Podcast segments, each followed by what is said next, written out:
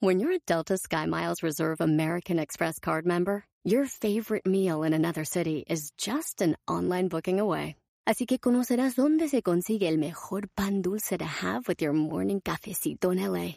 Where's the best pupusería in the Bay? Y dónde encontrar la salsa verde más rica en San Antonio. Because you're the travel foodie. The Delta SkyMiles Reserve American Express card. If you travel, you know. Learn more at go.amex slash you know reserve.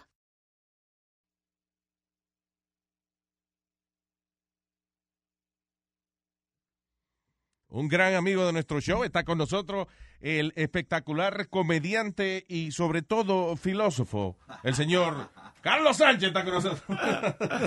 ¿Qué hay? ¿Qué hay, señor? Wow, ¿Cómo man. estamos? Muy bien, qué bueno verte, loco. Qué bueno estar aquí, en serio. Siempre, eh, igualmente, igualmente, yo siempre te admiro mucho la comedia. Tú eres uno de la, eh, yo diría la, el primer comediante dominicano que empezó a hacer comedia tipo anécdota. Ajá. You know, que no era, eh, que tiene mucho, no le estoy quitando crédito a la gente que hace su, su chiste y eso, que son buenísimos. Yo no sé hacer chiste. Sí, sí. Eh, y eso tiene su, su talento. Pero la nueva escuela es hablar de la vida de uno y Sí. sacarle chiste a la vida de uno.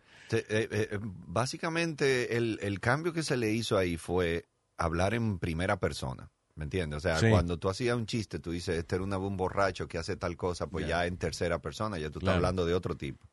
Entonces, lo que se ha hecho ahora es, eh, loco, habla de ti, de, Sí. cómo, de cómo tú ves la vida, de cómo, de las cosas que a ti te pasan, de lo que tú sufres. Y, y ese fue el cambio. Yo lo veía mucho en, en, en- en Telecable, en Seinfeld, cuando yo veía Seinfeld. Claro.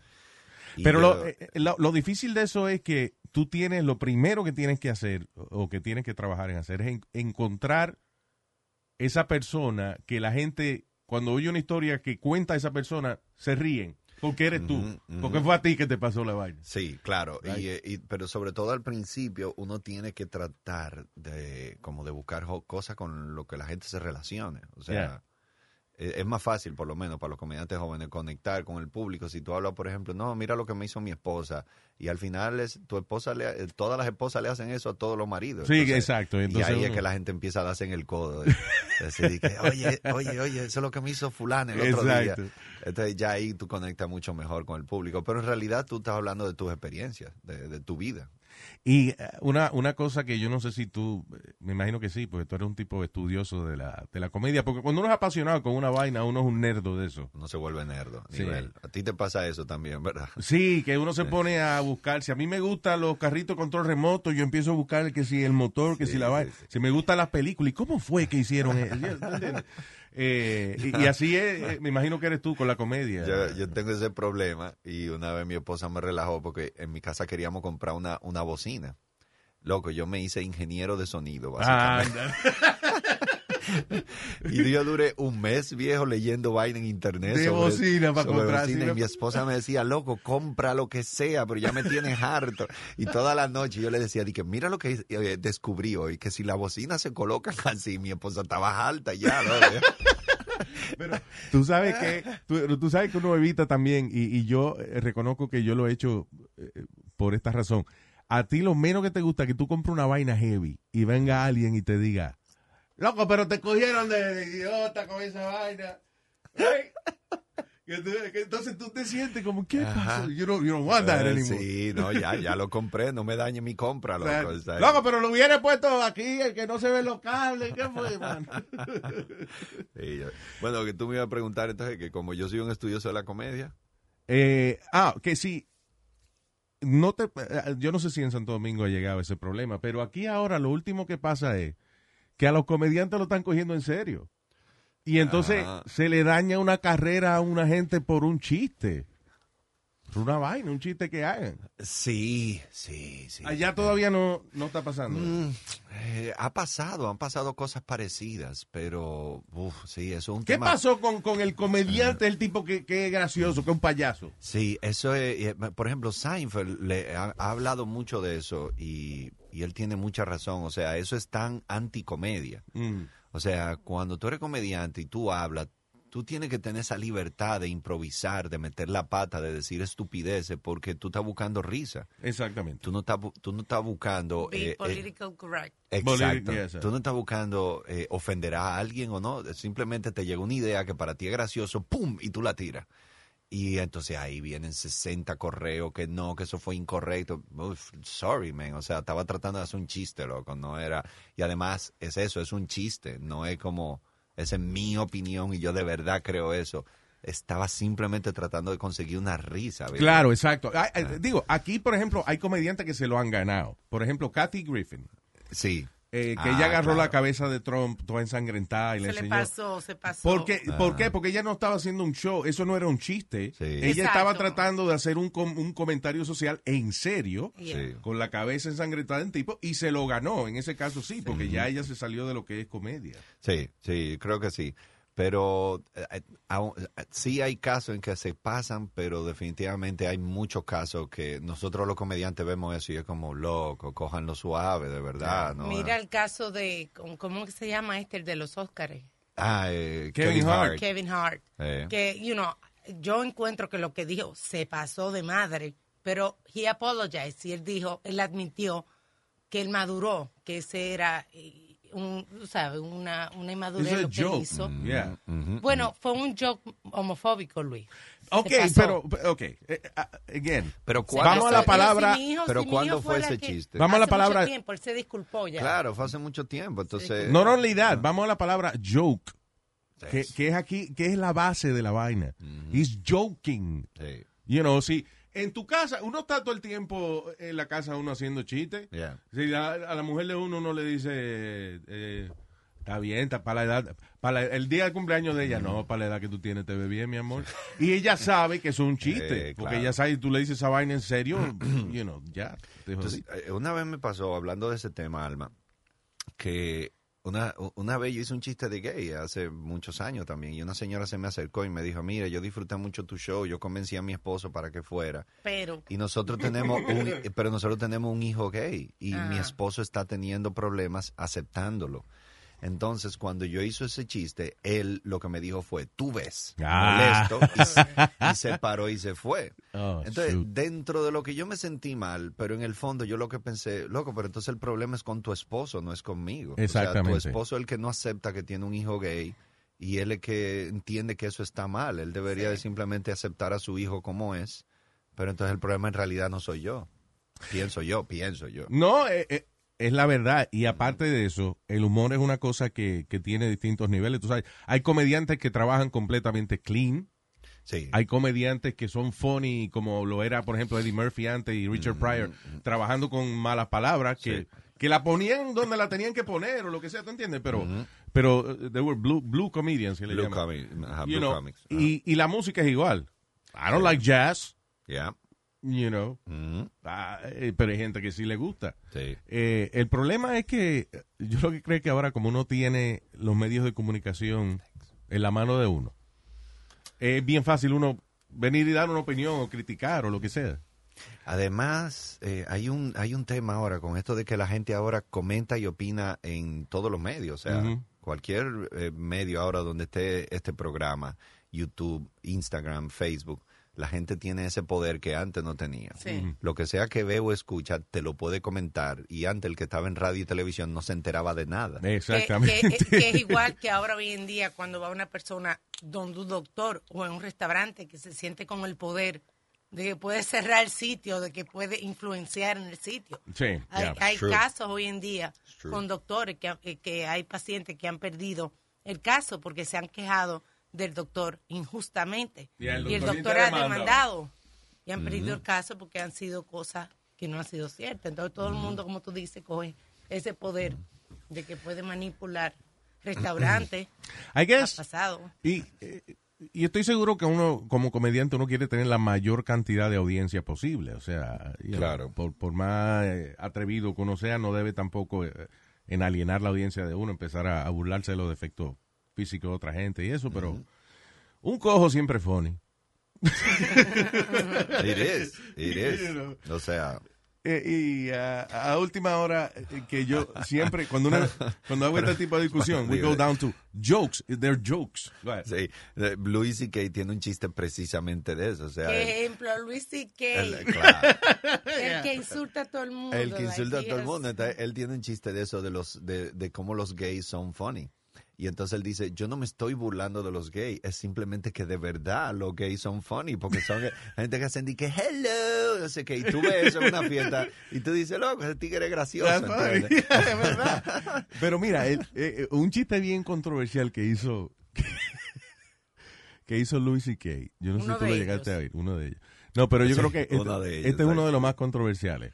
Cuando él dijo que los pedófilos hacen la vaina en secreto por culpa de nosotros. Yo creo que lo he oído, no me acuerdo, ¿cómo era que iba? Era como que, listen, you know, tú- un pedófilo te dice, eh, estuve ahí con un chamaquito de 14 años y todo el mundo le brinca encima. El tipo no va a volver a decir que estuvo con el chamaquito de 14 años. Oh, God. That's why they're so hard to identify. Está muy bueno, ese tipo es maravilloso. Ah, y el mejor que él tiene es de, en ese sentido de, de, de lo contento que él está de que es blanco. él dice, no, yo estoy feliz. Dice, dice, si fuera una opción, yo todos los años elegiría blanco. Dice, y no estoy diciendo con esto que los negros sean malas personas y que nosotros seamos mejores que los negros. Es simplemente que ser blanco claramente es mejor. Yeah. Dice, Ay, él Y dice, es verdad. él dice di mío. que mira una de las ventajas que tiene un blanco. Un blanco se puede montar en una máquina del tiempo y puede ir a cualquier año de la historia y él sabe que siempre va a ser súper cool. Dice, Que siempre va a salir bien. el negro no puede. Antes de 1980 no se atrevía a ningún sitio. Era súper funny. Y el asunto que es verdad, but, you know. Eh, y, y- y digo, y Louis C.K. se pudo salir con la suya en, en- en todos esos chistes hasta que Sí, sí. la vaina hizo algo Lo del que suena gracioso, pero fue en serio que lo hizo, que fue Sí. de que pajearse frente a unas compañeras y Yeah. eso. Hasta ahí, ese era mi comediante favorito. Y lo Sí, que sí. y lo funny es, eh, Sarah Silverman, por ejemplo, ella dice que él le preguntó a ella que si se podía pajear delante de ella, pero dice, I know Louis for years, so I said, so ella lo que le contestó fue, Hell yeah, I want to see that shit. Let me see you jerking off. Pero fue como una vaina. Pero muchas comediantes lo, lo que dicen es que el tipo es Louis C.K., tipo poderoso. Y de momento entra y tú estás empezando y tú quieres echar para adelante en el negocio y tú no Sí. quieres que el tipo venga y te ponga una lista negra. Entonces el tipo te dice, ¿me puedo pajear aquí?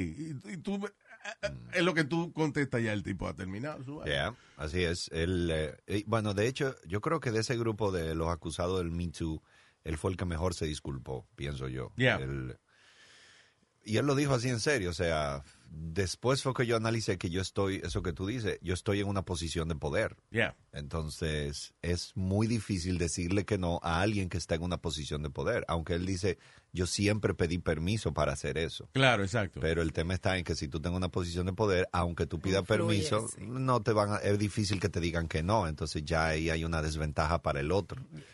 Y yo, Eh, y yo entiendo eso, fíjate. Y, y a veces inclusive la persona que está en, en cierta posición de poder y eso, no sabe hasta dónde llega su, su poder, por, por así decirlo.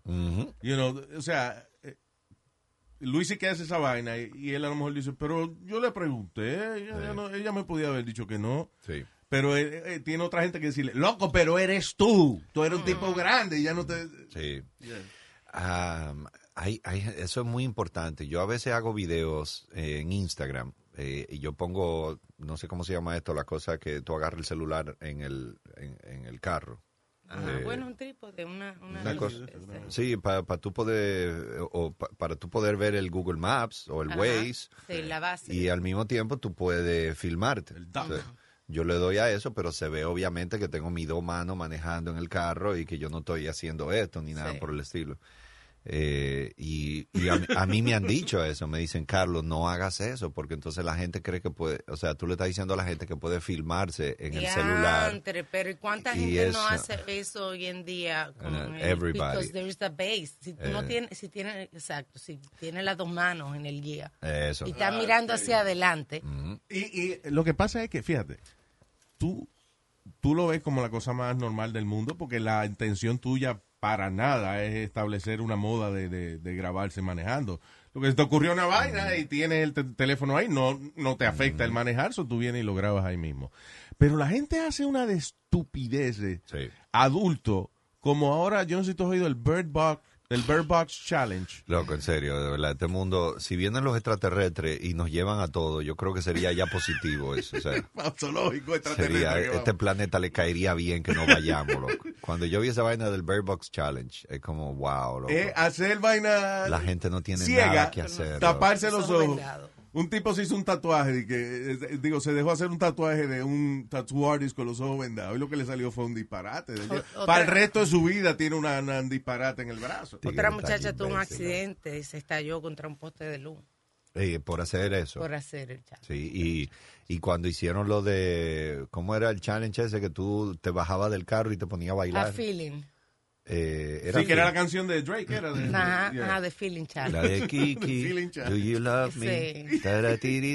De feeling challenge. Y- otra se tropezó con un poste de luz. Hubo también. gente que tuvo accidente, que se Sí. cayó, que hubo uno que le robaron el carro. Ahí mismo. y es como, Jesus, pero ¿por qué ustedes hacen eso, Por viejo? likes, por uno sentirse Es- grande, uno sentirse querido. Ya. Eh, y sobre todo, yo no sé si tú has leído que los adolescentes, especialmente, tienen eh, cua- la, la parte del cerebro que, eh, que puede discernir what- eh, you know, las consecuencias. Ajá. ¿Cuáles son las consecuencias de las vainas que ellos hacen? Todavía no está bien desarrollada. Pero esto es fact. o Esto, sea, this is a fact. This is a No, fact. interesante. Que la, la razón que los adolescentes Hacen hacen la vaina esa de jackass, de tirarse de, de- Sí. de- del rufo de una casa a unos tablones No, en una mesa.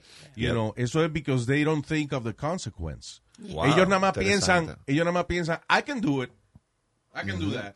No piensan en, en la consecuencia de eso.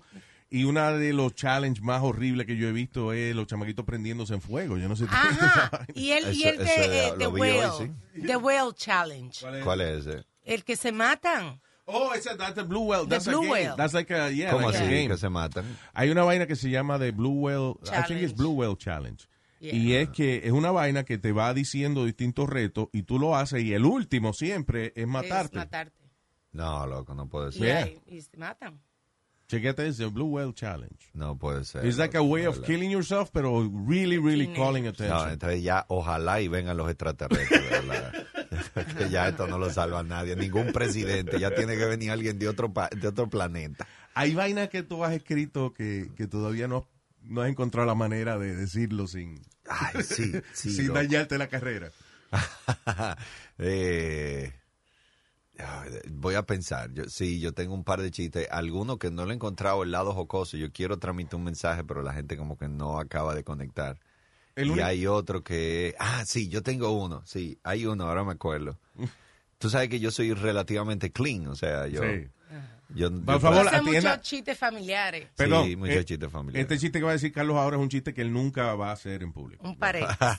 Solamente lo voy a hacer para las millones de personas que van a oír este podcast.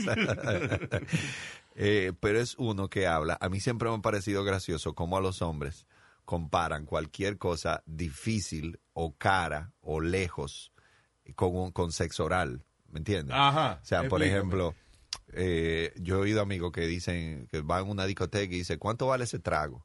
Vale tanto, ponte tú un trago carísimo. Sí. Y entonces el tipo dice, ah, pero cuando me traigan el, ca- el trago, viene una heavy y me lo... Ah, eso, tra- sí, eso incluye, eso eso incluye. incluye la mamá. Ah, Exactamente. O si no, dije, ah, el Pico Duarte, son, no, son tantas horas caminando. Ah, pero cuando yo llegue ahí arriba, a mí hay que mamar. Entonces, que yo decía, tú ves, eso demuestra lo importante que es el sexo oral para el hombre. porque todo lo que es muy caro, muy lejos, muy difícil, es, es- vale la pena si al final tiene sexo oral. Entonces, como que en Santo Domingo no he encontrado la forma de que el público se pueda reír sin decir, uy, te pasaste. Entonces, que- Sobre Oh todo my porque God. la mayoría... ¿Sabes la- cómo es? Sobre, ¿Cómo- sobre todo, perdona, porque la mayoría de las cosas que tú haces no son sexuales. you know. Eso es, yo creo que como ya yo le he dado al público un estilo de mi humor, de, de- de que soy medio o bastante sano, cuando ya tú te metes en esas aguas, el público que siempre va a verme como, uh, Es hipócrita. ven ¿Tú acá, Carlos, ¿y por qué tú dices eso? Tú Hubo sabes. dos grandes comediantes acá que tuvieron ese problema. Uno de ellos fue Bob Saget, que el tipo hacía Full House, una serie de, de, de chamaquitos, Sí. de familia y vaina. Sí, sí, sí, sí. Pero el- la comedia de, de- Bob Saget siempre ha sido Súper sucia, know. loco, súper Entonces sucia. tú vas a ver que a Bob Saget, de momento el tipo dice, no, porque que tenía ese, no se había lavado el tato. Y tú dices, what? y el otro fue Tracy Morgan cuando estaba haciendo la serie 30 Rock, Sí. que era, you know, was a stupid character, pero Tracy Morgan, I'll get you pregnant. you know, Sí, él, eh, eh, es, pero Bob Saget fue uno que sí me sorprendió. eh, por eso mismo, yo tenía esa imagen, yo conocí a Bob Saget en Full House. Y, y él, y, o sea, una serie súper sana para toda la familia. Claro. y el show Eh, de él de- en y vivo. cuando yo veo el primer stand-up de él, yo digo, wow, ¿qué es esto? loco?" Y él lo dice en el show. En ese show Yeah. que yo vi, era como que él decía de que yo odiaba esa serie, lo que yo estaba loco por decir mala palabra. De verdad.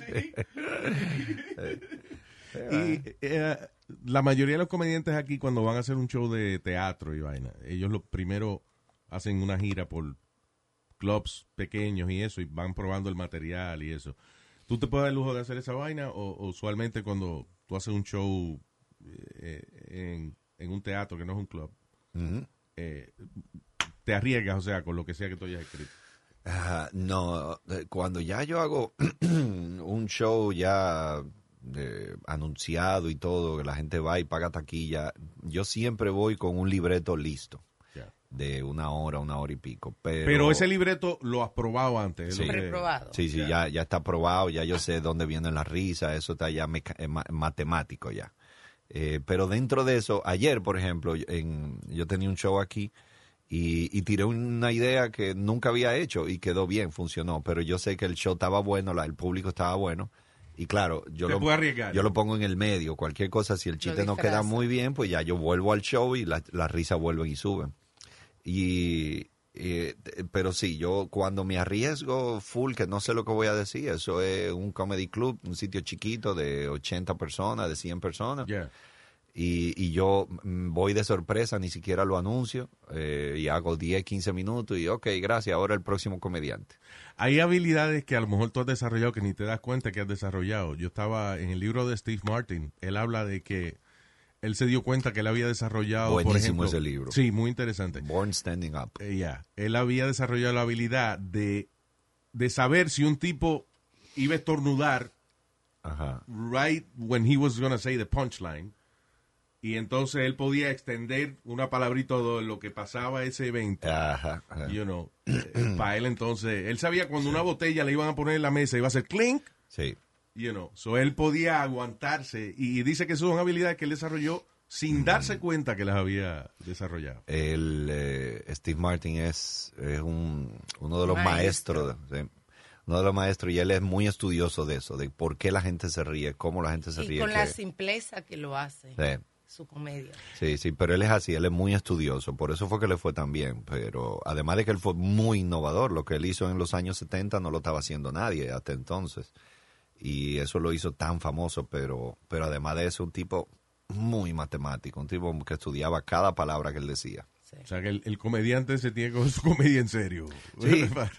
Sí, hay que cogerse la comedia en serio. Eh, eso es un patrón que uno lo ve en, en el circuito de los comedy clubs y eso. Tú te das cuenta, o sea, hay, hay gente que van a trabajar y hay otra gente que lo que van es, bueno, hago mi chiste, pero después de ahí lo que me interesa es darme mi humo y beber y, Exacto. y hablar disparate. Eso fue una de las cosas que me dio pena a mí con la vaina de Kevin Hart. Because, y todo el mundo lo reconoce. Kevin Hart es uno de los tipos que más duro trabaja en su vaina. Sí, Sí. You know. eh, sí.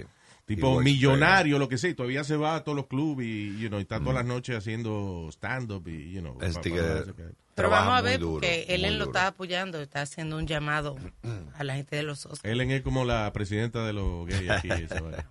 Ah, Eh, ah, pero eh, algo que, eh, por ejemplo, algo que yo le digo siempre a todos los comediantes jóvenes es, cuál- tú tienes que ver a todos los comediantes que van antes de ti. Y, yo veo a muy poca gente prestando la atención a eso. O sea, si, si hay dos o tres comediantes, o cuatro, o cinco comediantes, tú eres el cuatro o tú eres el tres.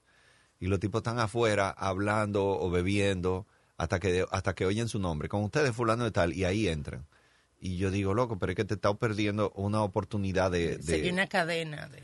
Exacto, porque tú puedes oír un millón de cosas, o pueden, eh, antes de ti, pueden pasar un montón de cosas tan interesantes que desde que tú subes, tú nada más dices eso y ya eso es una punta risa. Claro. chiste- a un otro chiste le puedes sacar punta también. Eh, Ah. por, eh, por ejemplo, una vez, perdona, Sí, sí, eh, yo hice un show con Emilio Lovera de Venezuela. ¿Sabes quién es, no? Me suena así, pero no. no sé. Emilio Lovera, tre- eh, tremendo stand-up, buenísimo. Y entonces yo eh, iba primero y yo hice un chiste de mi hija, el chiste de que yo hago de la pupú, de cuando los pañales, que tú, Sí. eh, que tú te llenes mierda y, no- y ya a ti no te importa porque eso, eso te pasa seis veces al día, etcétera. Y entonces, eh, bueno, al ratico con ustedes, ay, bueno, y después de eso, perdón, yo hice... eh, o, o creo que fue al revés. Ajá, y antes de eso, perdón, antes de eso yo eh, estaba hablando de Chávez, porque era un público Sí, venezolano, hice ok. chiste de Chávez, no sé cuánto. Y entonces, eh, ok, con ustedes Emilio Lovera. Emilio Lovera sube y lo primero que dice es, qué bueno ver a Carlos que tiene el talento que tenemos los latinos de relacionar lo irrelacionable. Eh, miren cómo él habló del presidente Chávez y justo después hizo toda una rutina sobre la mierda. y eso fue... Está bueno, está bueno. Entonces ya tú sabes, el tipo no tiene ni Y diez- sencillamente porque él estaba viendo Una tu show. observación, sencillamente fue una observación. Exactamente. Entonces el tipo no tiene ni 10 segundos en el escenario y ya la Ya gente está en el piso de la risa con esa vaina. Entonces yo dije, él nada más le pasó eso porque prestó atención a lo que yo hice. Claro. Entonces you have to do that. Ah, quiz- no será ego, quizá a veces, que algunos comediantes dicen, eh, ya no tengo que ver. Sí, yo soy el monstruo. huevo ese". A veces sí. a Yeah. veces así, pero... Oye, aquí pasa mucho que lo- en los clubes tú vas, eh, y si hay más de tres o cuatro comediantes, Ay, eh, es apelar a to- Tan pronto tú sales para el stage, te jodiste. Yeah. Mira, La maldición. o sea, que esto está el aquí porque la mujer lo dejó, porque, si- you know, whatever, o ese chiste mío. yo- yo- Ese you know. chiste, sí, sí. Yeah. Sí, sí, eso... Esa vaina de robar chiste, eh, eh, aquí es un... Eso me lo encuentro tan, una observación tan mediocre, viejo. O sea, no sé cómo te explico, como que... Ok, puede ser que haya alguien que un día se robó un chiste o Yeah. una idea, pero nadie puede hacer una carrera en base a chistes robados. Yeah, o sea, claro. porque que lo- viejo, un show son cientos de chistes. Claro, y además Y- él, como una persona lo, lo interpreta, lo desarrolla. No, y Ese que- talento y listen, también. Exactamente. O sea, es como, por ejemplo, Luis Miguel.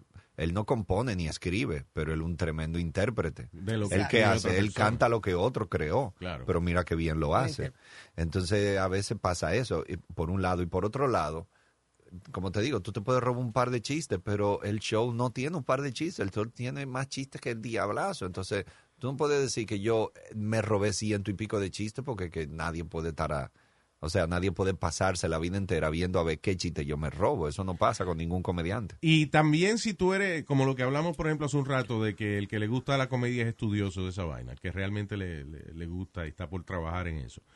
Y hay veces que a ti se te ocurre una idea que tú quizá fue que la oíste hace 10 años atrás en algún lado y, y- y te vino a tu cabeza y tú no tienes la menor intención de robártela. Es que es difícil encontrar una idea nueva hoy en día. Eso, eso era. eh, una vez yo hablando con Adal Ramones, él me dijo eso, de que eh, los comediantes hacemos chistes de la vida diaria y es y nosotros todos vivimos la misma vida, ¿entiendes? Si yo- Claro. Son si- observaciones de la vida diaria. Exacto, yo, hablo de mi esposa, yo hablo de mis hijos, yo hablo de ir a la farmacia, yo hablo de comprar gasolina, de todo el mundo hace eso. Entonces, es muy probable que en algún momento hayan coincidencia de que, ah, tú hablaste de eso y yo también.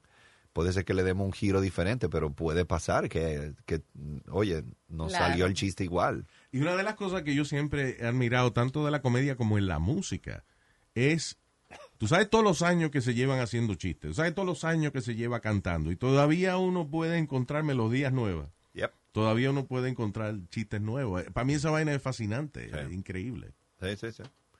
Y como, Sí, sí. a- a- ¿alguna vez tú has escrito algo y te fascinante y después lo ves que alguien lo hizo antes que tú? ¿No te ha pasado esa vaina? Sí, sí, me ha pasado. Antes yo descartaba eso, yo decía, concho, ya se me fueron adelante. Y después, por eso que estábamos hablando hace un ratico, yo digo, no, o sea, el, el que quiera decir que yo me lo copié, me lo copié, pero, pero ya, esa idea, yo sé que, yo tengo mi conciencia tranquila de que esa idea estuvo en mi cabeza limpia, Yeah. sin habérsela copiado a nadie, ¿entiendes? ¿Le has Y- escrito chistes a otra gente? Sí, sí, le he escrito chiste a otra gente. How, how does that feel? Eh, mm, Ah, No te- eh, y, y has visto el, el performance después. Eh, eh, eso es, te produce un poco de impotencia porque tú tienes los chistes, pero también hay una segunda parte que tú ahí no tienes mucho control, que es cómo el otro lo hace. La interpretación. Y llega un tipo. punto que tú, ay, no, espérate, tienes que darle dos segundos de silencio antes de tú seguir, tú tienes que hacer esto. Entonces, Sí, pues tú lo tienes en tu cabeza como es exactamente, pero la otra persona...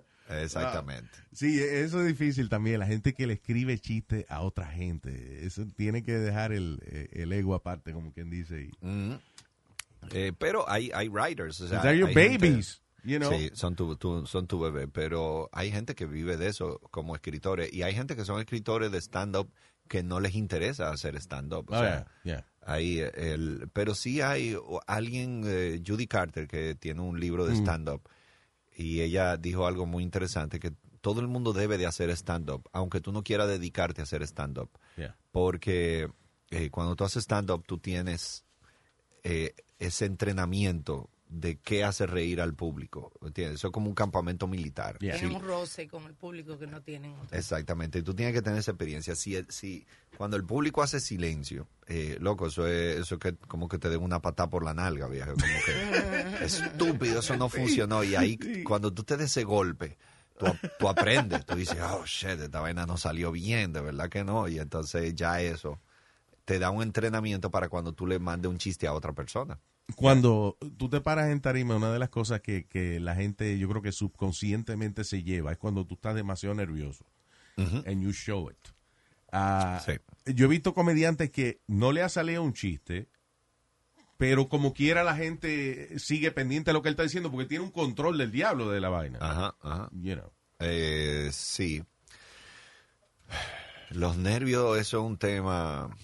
Los nervios hay que aceptarlo. Los nervios vienen porque en el caso tuyo, por ejemplo. O sea, es, es- es el pensar Yo- que la gente no se va a reír. O, o- Yo oí una teoría muy interesante, sí, claro, que, que no se rían, pero yo oí una teoría muy interesante en estos días de, de ¿cómo se llama el mago este? Un tipo que es mago, que, eh, que habla bien despacito y que tiene el récord de, de más tiempo debajo del agua. Oh, es David Blaine. David David Blaine. Blaine. Yeah. Él- él- él- yo lo oí en una entrevista él diciendo, explicando algo de que el miedo escénico es porque cuando nosotros éramos, con el paleolítico, si tú te estabas parado en una sabana y hay dos ojos mirándote, eso es probablemente un depredador Ah, que está acechándote para eh, comerte. Interesante. Entonces tu cerebro prende una alarma. Ajá, de que- Entonces todavía tenemos un poco ese toda esa instinto. gente que te quiere comer. Pero cuando tú subes al escenario y tú ves todos estos ojos mirándote, hay un, hay un instinto primitivo Ya. que te está diciendo. Tiene sentido. Tiene mucho sentido, como lo encontré muy Es verdad. Diablo, eso es- nunca me había puesto a pensar esa vaina. Sí. Porque uno de los paniquitos de la vida, digo paniquito porque no es que uno, you know, Sí. se le daña el día por eso, pero que tú estás en el tren o en la guagua y de momento estás mirando a una gente y esa gente levanta la mirada y, y, y se da y ve que tú lo estás mirando. Ah, No te da un sustico a ti como que diablo. Te hace sentir un poco awkward. Sí, sabes, un poco exacto. incómodo. exacto. Pa- bien. paniquito, you know, no una vaina Eh, demasiado. Ah, Entonces, nosotros tenemos la amígdala, que la amígdala lo que hace es eh, la parte del cerebro que cuando hay una señal de peligro, cuando, cuando hay un sonido duro de algo que se cayó, te, te tira un shot de adrenalina. mm, Y eso es para que tú estés alerta. Entonces, cuando alguien está nervioso antes de subir al escenario, entonces trata de, negar ese sentimiento. vaya, ok. Entonces empieza, no, no, yo no tengo por qué estar nervioso, no, no. Entonces ahí viene la, la amígdala y te tira otro shot de adrenalina. Entonces cuando tú vienes, por eso es que muchas veces tú llegas al escenario y tú estás así temblando porque es que tú tienes un viaje de adrenalina encima. Eh, y entonces el truco para eso es tú aceptarlo, o sea, es normal estar, estar nervioso. Yeah. Tú, sí, es verdad, yo estoy nervioso, pero nada, vamos a salir al escenario, vamos a Hay- esperar que todo salga bien. I think it's healthy Sí, Ah, y, eh, yo creo, y, y te lo digo porque la- las veces que yo he estado completamente despreocupado de una vaina, no sale bien. Ujú, ujú. I guess, eh, no sé si es sobreconfianza Yep. o qué diablo es, pero siempre cuando una vaina le sale bien, si tú le das para atrás a la, a la cinta, te das cuenta de que sí, yo estaba, no nervioso, pero ansioso, por, por sentir la experiencia, por estar ahí y, ofrecer lo que... Así es, Eh, o sea, tener como esa energía de, "Uf, wow, voy para el escenario, vamos arriba, y como que te entra gana de, ya, ya, ya, vamos arriba, ya esa, esa desesperación ya te da energía. Claro. Y, y eso se nota. Y, y a mí me pasa exactamente lo mismo. Cuando yo hay veces que subo súper chilling, de repente, ah, la risa tuvieron más o menos. Y yo me doy cuenta de eso. Los nervios de verdad son cuando tú no sabes lo que vas a hacer. Right? Eso, Eh. eso sí que debe ser nervios verdaderos, porque si ya tú has estudiado lo que tú vas, ya tú sabes lo que tú vas a decir. Es más como una ansiedad de, de hacerlo. Exactamente, es más una ansiedad.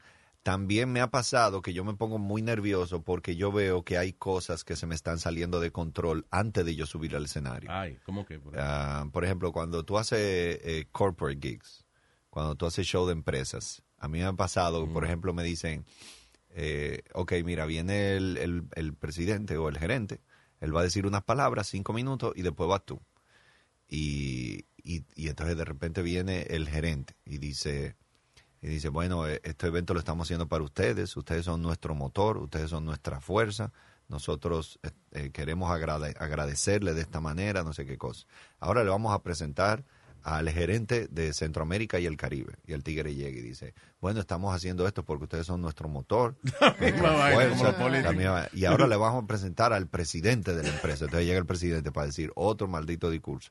Cuando tú vienes a ver, ya pasaron 45 Ya la gente está minutos. cansada. La gente ya está cansada porque te están hablando 45 minutos de disparate que nadie quiere oír. Y ya, entonces ya no le estás prestando atención al que sea que se pare ahí a hablar. Entonces, y, y yo me he dado cuenta a veces de que el público al principio está prestando mucha atención y yo voy viendo como la gente está perdiendo la atención y empiezan a irse por atrás, van pidiendo un trago, se ponen a hablar entre sí. Yeah. Y yo le estoy diciendo a la, a la de recursos humanos, le estoy diciendo, loco, que acaben ya porque la gente se me está yendo. Exacto. Estoy perdiendo al público antes de subir al escenario.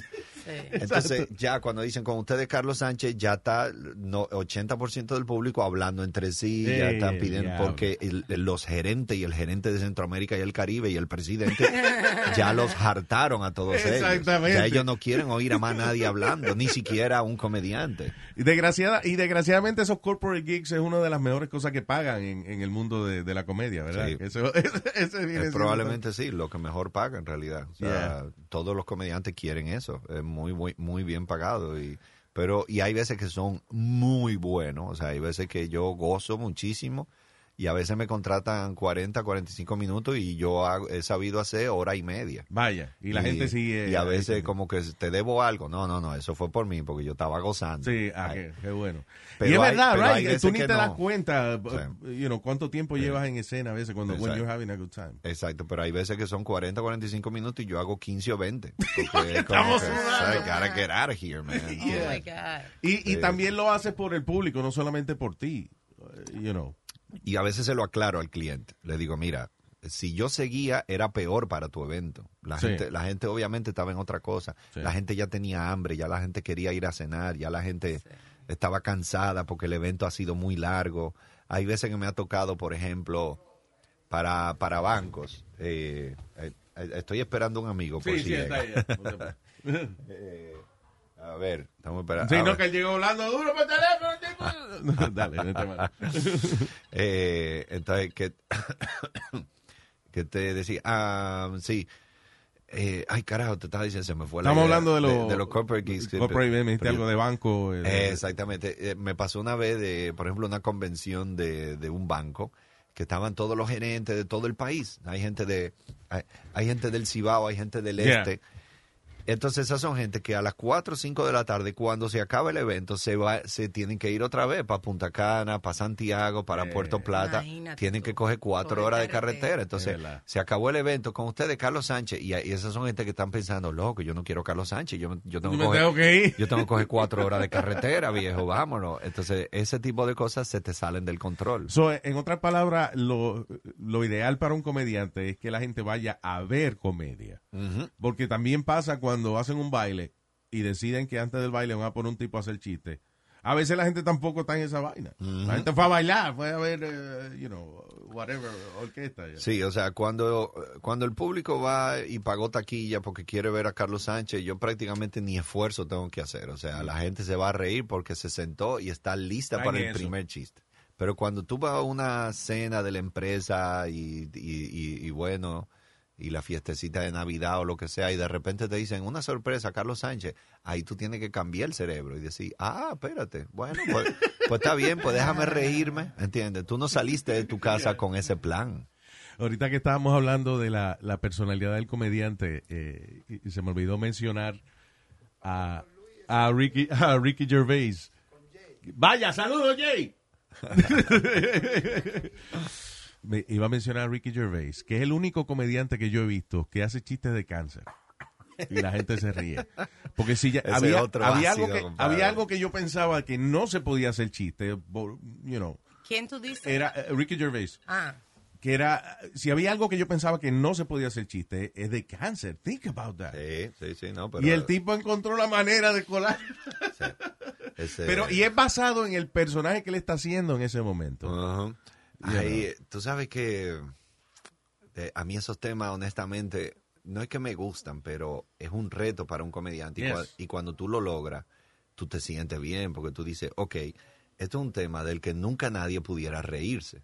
Eh, ¿Cómo yo pudiera lograr que la gente se ría? De una vaina como esa. Cuando tú encuentres ese giro, es como que, damn, I did it. Y no, y no es que quieres hacer chistes ofensivos, es que dentro de tu profesión, eh, tú siempre estás buscando, ¿cómo puedo eh, escarbar una vaina que yo no había hecho antes? Sí, sí, sí. Como un músico que logre hacer un acorde bien complicado o, lo que sea. Sí, know. sí, o un pintor que logra hacer un cuadro bien complicado, una pintura muy complicada. Yeah. Eh, sí, uno tiene esos retos de, de wow, esto es un tema puf, difícil, o sea, Ah, hay una cosa que Eh, yo soy bien fanático, esa vaina de TED. sí, sí. Right, sí. tú hiciste. TED. Sí, sí, sí, hicimos TED Talks con, con un amigo que está aquí precisamente. Sí, por eso me acordó el hombre cuando... cuando, cuando Eh, Henry Francisco que está aquí, que él es diseñador de bicicletas. Y bueno, eh, tú deberías de hacerle una entrevista a él un día, solo a Oye, él. loco, vi, vi fotos de la, de la bicicleta tuya. Compadre, qué vaina más heavy. Este Montechi hombre diseña Bikes. de esas bicicletas que se doblan, eh, bicicletas Wow. profesionales, right? Sí, sí, sí. sí. Contra, un honor conocerle, mi hermano. Yo, yo entreno mucho por aquí. ¿Sí? Ah. Sí, pero cuando él me dijo no, pues yo no, yo entreno aquí. sí, los ciclistas Ah. siempre. Wow. Sí, sí, Sí, ve, estoy bien friendly para una comunidad de ciclistas Sí. Ahora, eh, me estaba diciendo Carlos que no fue que, sí, adelante, que no fue de, de- que de chiquitico tú, tú estabas en, en esa vaina. Eso Sí, fue sí. como, desde niño. ¿cuándo descubriste? Eh, ahí, eh, yo le estaba explicando la historia, pero no me acuerdo bien y me pareció súper interesante. Dilo un chin la historia. Lo que pasa es que en Villajuana yo me crié sin ese labio y me relajaba mucho. Mm. Entonces eso como que me pero, hacía ¿por impopular. qué? Dile por qué. Porque no me sacaban apodo. No, no, pero ¿por qué te criaste sin ese labio? ¿Qué fue lo que Ah, te un pasó? corrientazo. ¿Un Ah, corrientazo? me, mordiste un cable. Sí, yo agarré un alambre eléctrico. Para ver qué, a ver, Pero yo, qué tenía- yo pasaba. no, no, yo- yo ni hablaba ni nada. Entonces. Tú tenías que como dos años. Como dos años, un año y pico. Y había una perita, ¿te acuerdas? Bueno, nosotros no somos milenios. Sí, la, sí, no, no, pero la vaina que, que, Entonces había una- que uno había- jalaba así, había una perita bombillo. y yo la, tiene un huevito, ¿te acuerdas? Sí, tenía- Entonces yo la lava, se le fue una tapita y yo me lo metí a la boca. Ay, ay, ay, compadre. Entonces se El me fue el labio. no juegue. O sea, en ese, imagínate uno chiquitico y de momento un cantazo eléctrico. No, eso no es nada. El, el problema fue crecer con eso en Villajuana. Tenía O sea, un eh, en un- speech. No, yo hablaba normal. La dentadura se amoldó a la boca, yo hablaba normal. Sí, pues fue muy es- chiquito que te pero pasó. eso no- la Pero cicatriz era el- nada, era el complejo. bullying, básicamente, el el bullying. bullying todos los días de mi vida. Yo decía, yo tengo que grabar un tape Mm. y dárselo a la gente. ¿Qué te pasó ahí? Porque era 20, 30 Sí, veces ya la gente, día. todo el mundo. ya. Sí, Sí. entonces tú... Hay gente que con buena intención te pregunta, pero hay gente que, que se burla de ti. Entonces, sí, riéndote. Loco, y esas rajas que tú tienes. Sí, ¿qué más? no, que me metí un, un- Tú sí eres bruto, ¿no? Sí, porque eso fue ¿Cómo lo que tú querías hacer. Entonces, entonces me crié acomplejado. Ya. ¿Cuál es el problema de acomplejarse? Que uno desarrolla entonces mecanismos de defensa. Oh, yo tengo eso, o tú eres barrigú, Ah. o Ya. tú eres orejú, o Sí, tú eres narizú. exacto. Entonces me crié en problemas, me crié. ¿Qué, me, ¿Qué fue lo que me sacó de eso? La bicicleta. No relaje con Henry, que Henry después no te lleva a andar, sabe andar en bicicleta. Ah, ya. Entonces la bicicleta es que me salva la vida. Wow. Sí, Te convertiste sí, en el sí. En el experto en, en bicicleta. Pero, ¿a qué edad fue? O sea, Nueve años, ocho años. Ah, empezaste entonces. Sí, empecé a hacer. ¿qué fue lo primero que tú hiciste de, de bicicleta? Que, que No, a, mí, a mí me regalaron una bicicleta. ¿Tú te acuerdas de la Chopper? Sí, claro. Bueno, a nosotros nos regalaban Chopper, pero la Chopper no es MX. Es Yeah. una bicicleta incómoda. Sí, claro. son-. Pero So, no nosotros agarrábamos y hacíamos como un café racer de ella. Nosotros la cortábamos atrás, le doblamos con un martillo. La Íbamos, donde el ingeniero Pilay, que desde el 82 tiene un humo todavía. Y el- Nunca lo han visto el Nunca, se ha visto Un bonizar. saludo al el- Se ha muerto el barrio entero. Está besos como el personaje de Pirates of the Caribbean, el, Johnny Depp. Ah, exacto. Él vive Ah, con ese- un ese- humo. No, exacto. El Pilay, nosotros le llamamos una tercia era que compraban el ron y el tipo, el colmadero lo medía con el dedo. Tres deditos. sí. Entonces se lo llevábamos al Pilay y el Pilay nos soldaba la, le soldaba la bicicleta. Por romo. Por romo. Entonces le quitábamos el sillín y era una BMX porque Wow. nosotros no éramos ricos. Oye, pero eso es, eso es maravilloso porque a- al final del día esa experiencia, por no tener los recursos, Sí, sí. Eh, tuviste que aprenderte hasta el más mínimo Bueno, esa es la tubito madre de la, me- pero es la madre de la ingeniería. Si mi mamá me, me hubiese regalado todo lo que yo tengo, yo no hubiese tenido la oportunidad de, Así es. de, de hacerlo. Inventar. Sí. Eh, es como a veces yo pienso que en Cuba debe haber una cantidad de inventores que uno no ha descubierto todavía, Sí, right? sí, sí. Yeah. Bueno, en Cuba está el tipo que tiene la bicicleta más alta del mundo. No, Ah, bueno. ¿sí? Sí, la bicicleta tiene que tener como siete o seis bicicletas una encima de otra. ¿Y cómo el, Y el tipo la pega la pared, conectó y... la conecta una, otra, otra, cadenas pegadas de arriba hasta abajo, un sistema de cadena increíble y el tipo se sube. La bicicleta tiene como una especie de escalera Yeah. integrada y el tipo se sube que- y busca eso en YouTube. O sea, la bicicleta, si él, él se puede subir en cualquier sitio, no tiene que ser en su casa. Él- no, él en la cualquier bicicleta- sitio. Él la pega Wow. y ya él, él está tan acostumbrado que él la bicicleta la pone en el contén y se sube. Sí, te- ¿Alguna sabes vez- Yo me acuerdo un meme que yo recibí de una bicicleta muy alta y un tipo así con una barba y así dice di que soy fulano de tal. Le he dado la vuelta al mundo dos veces en esta bicicleta porque no sé cómo bajar. Bueno, eso porque en Cuba, en Cuba no hay tapones. ah, sí, En exacto. Cuba no hay tapones. Claro. Pero aquí no te pueden, te mata un tacita ahí en el Claro. Sí, aquí. Claro, Pero en, en China, por ejemplo, allí sí hay tapones y hay y, la, y, y como quiere y, y hay miles, millones de, de gente en bicicleta también. sí, Allá sí. el lío es que por- son los dos. Eh, En China por se inventó, no sé, allá en Santo Domingo es muy popular ahora, el critical mass. ¿Qué es eso? Eh, La, masa crítica, le dicen allá. Ah. ¿Qué es lo que es la masa crítica? Era que en China, por ejemplo, la gente esperaba en, un, en una luz en la bicicleta que pasaban los, que pasaran los carros. Ajá. Cuando la luz se ponía roja para los carros y empezaban a sacar los, a salir los ciclistas, eran tantos ciclistas que paraba el tráfico completo. Wow. Entonces, eso se emuló aquí que, y se llamó masa crítica. ¿Tú- Wow. ¿Tú, te acuerdas una vez que metieron a un montón de ciclistas presos Sí, en ya- una convención sí. en el Madison? Bueno, eso fue una masa crítica. Oh, wow. Lo que hicieron fue que los ciclistas pararon la octava avenida para que la convención no se diera en el Madison. La gente no sabe la... Mira, al, al petróleo le quedan 67 años. Mm. Ah, pe- es verdad, al sí. petróleo. La, la única manera que las sociedades van a sobrevivir, nosotros no vamos a ver eso. Es haciendo la transición. Es, es andando en bicicleta. Y tú ves que Eh, las ciudades... Tú ves todas- que en Europa, en, en partes tú las mamás con un bebé en la, en, en la bicicleta. Ah, eso yo lo vi en Ámsterdam. Una niña Una- sentada atrás comiéndose Eh, un sándwich. Una familia entera en una Haga- bicicleta. El perro amarrado del otro lado de la bicicleta. O sea, una sí. cosa increíble. La- oye, la bicicleta van a salvar el mundo y la gente no se ha dado cuenta. Y tú mencionaste Cuba. En Cuba hicieron un, un experimento en el periodo especial. La gente sabe que fue el periodo especial cubano. Y en el periodo especial cubano, eh, eh, la única manera de salir de esa crisis donde no había petróleo, donde no habían recursos, donde toda la industria funcionaba con, con petróleo, Ujú, y quien se lo proveía era la Unión Soviética, le daba, bueno, Claro. Era con bicicleta. Lo primero que hizo el tipo de la barba fue traer bicicleta. Y los americanos estudiaron ese proceso. Para Como eh, una sociedad. de Sí, porque, porque se dio en Cuba un, un Sí. proceso de cómo una sociedad vive sin petróleo. Pero oye, Es que la, la déjame- necesidad es la madre de la invención. La- Oye, pero oye este la cosa, eh, oye este caso, busquen en YouTube, se llama The Coconut Revolution y fue una isla en eh, cerca de Papúa Nueva Guinea. Eh, entonces, ¿qué pasa? Ahí vino una isla pequeña dentro de ese grupo de islas. Eh, yo no me acuerdo si era de Nueva Zelanda o eh, yo creo que era de Nueva Zelanda, sí. Que está cerca, o sea, está de, de las islas que están cercas. Y entonces eh, ahí montaron una fábrica de la Barry Gold los nativos que viven en esa isla le dijeron, esa, esa fábrica va, viene a explotarnos a nosotros y nuestros recursos, no la queremos aquí. La instalaron. Los tigres que hicieron, la explotaron la fábrica. y le echaron la guerra y toda la vaina. Entonces, eh, el ejército no pudo contra ellos. Entonces, ¿qué hizo el gobierno de Nueva Zelanda? Que los bloqueó. Y está De- lejos eso. Nueva Eh, de- Zelanda. de- Sí, yeah. dejaron de mandarle porque, no, ellos están cerquita de una isla que está... Sí, a- la Papua y no una Guinea. sí. y entonces, eh, no me acuerdo el nombre de la isla. Y entonces dejaron de enviarle furgones, dejaron de enviarle barcos, dejaron de enviarle petróleo, dejaron de enviarle todo. Embargo Y de es- todas las vainas Y es necesarias. una isla que produce mucho coco. Los tipos hicieron su vida en base al coco. O sea, ellos se aislaron del mundo. Ellos están Wow. aislados Oh del mundo. God. Sí, sí, sí. Y fue un periodista para allá y le hizo un reportaje y los tipos hacen eh, etanol de coco, eh, que con eso hacen su combustible. Wow. Eh, los tipos hacen eh, eh, eh, hidroeléctrica, ¿verdad? Los tipos hacen eh, velas de cera de coco, Increíble. o sea, todo. Le Y- sacaron el dedo al mundo. Dijeron, ah, you know, y exportan. eh, Entonces, no, no, no exportan. Ellos Simplemente simplemente, ellos, para viven ellos. de todo lo que producen en esa islita, con eso ellos viven y no, y buscan nada del resto del mundo. Igual que la isla donde la gente más vive, es una isla eh, cerca de, de Grecia.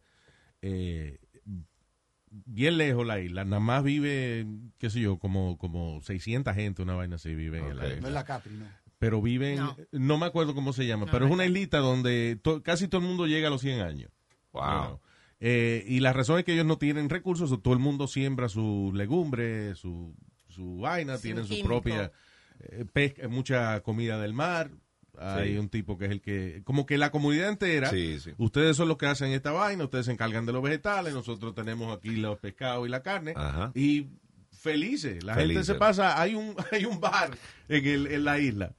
Que se pasa lleno, todo el mundo jangueando ahí, una felicidad del diablo y nadie, Sí, el- nadie siente que trabaja, a, Ajá. a pesar de que se tienen que levantar a las tantas de la mañana. Claro, pero es diferente y, y el sentido comunitario que, Exacto. que ayuda a la longevidad. E- eso No, es lo- el que el que el que diga ya que tiene estrés hay que darle una golpea. Sí, básicamente. ¿Cómo que estrés? ¿cómo que? Estrés, una, loco. una vez yo tenía, yo abrí un bar con nuestro amigo Mm. y eso me tenía loco.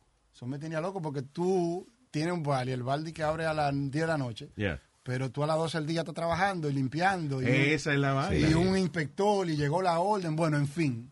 Y un día yo no pude más con eso y agarré, tenía una bolita del mundo, le di la vuelta y cayó la vaina en México. Y arranqué para México. No, un pasaje de ida, duré tres meses en una, en, en Este Chiapas. tigre tiene historia. Loco, mano. pero- Yo duré tres meses en Chiapas. En Chiapas, yo un día estaba en un pueblito que se llama San Cristóbal. Yeah. No, Palenque se llama. Estaba ahí bebiendo. Y veo una placa de Nueva York. Ah, Una placa de Nueva York. en México, allá. En, en Me- no, ¿y dónde en México? O sea, un sitio alejado. sí. y yo, no, yo tengo que esperar a estos tipos aquí. Yo con un mezcalito. Y llegan dos tipos. Uno tenía una, una gasa aquí que se le había roto un diente, lo operaron ahí en el campito. El diablo. Y digo, pero esa placa, me dice el tipo, no, que nosotros venimos manejando de Nueva York. Yo soy de Nueva York. ¡Wow! ¿Usted viene, ¿Y qué tiempo? No, tenemos como cinco días manejando para acá. ¿Y para dónde van? Bueno, vamos para Costa Rica, que compramos este carro. El Y diablo. digo, wow. ¿Y dónde ustedes se están quedando? Y me llevaron a la selva del Misoljá. Eso es parte de la Candona, que donde estaba el comandante Marcos. Ajá, ok. Oye, Oh, ahí, wow. no, ahí no hay televisión. Ahí no hay internet, no hay periódico, no hay radio, no hay nada y se vive en comunidad. Es un parque nacional, tú pagas como un dólar diario por dormir ahí. Y tú duermes en una palapa, al aire libre, en el- la noche hace un frío del carajo, en el día. Cuando yo vine de ahí, la gente pensaba que yo me había puesto votos en la cara.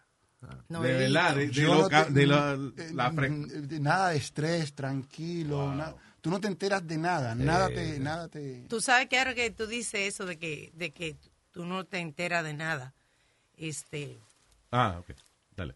este, eh, ahora mismo en, en Nueva York, con eso tú dices del, del estrés, están tratando de pasar una ley de que las, las compañías que tengan más de 10 empleados no tienen derecho después de, de horas, después que tú no estás en la oficina, de mandarte un texto Yeah. o un email y que tú tengas que contestar. Ah, ya. Porque se está convirtiendo que el estrés de la gente no pueden. Entonces, si te manda un email y tú no lo devuelves, te votan o, Sí, o cae Uno mal no para- uno no para de trabajar. están tratando de pasar una ley de que no se permita, de que el empleado, el, la compañía no puede demandarte ni mandarte un email o un texto fuera de, Mm. de horario. Sí, porque ya- antes, no, antes no podían mandarte eso. Claro. Ahora, Ahora no hay paro. acceso a ti todo Te, el tiempo. te dicen te texté, ¿por qué no me contestaste? Pero es una, eh, es interesante que lo que me cuentas que tomaste la decisión, que le diste la vuelta al, al, al, Sí, al sí. glo- al- a la vaina, de la bola esa del planeta, cayó en México y para allá arrancaste. Eh, súper Gracias a. Dios que no fue Norcorea que te salió.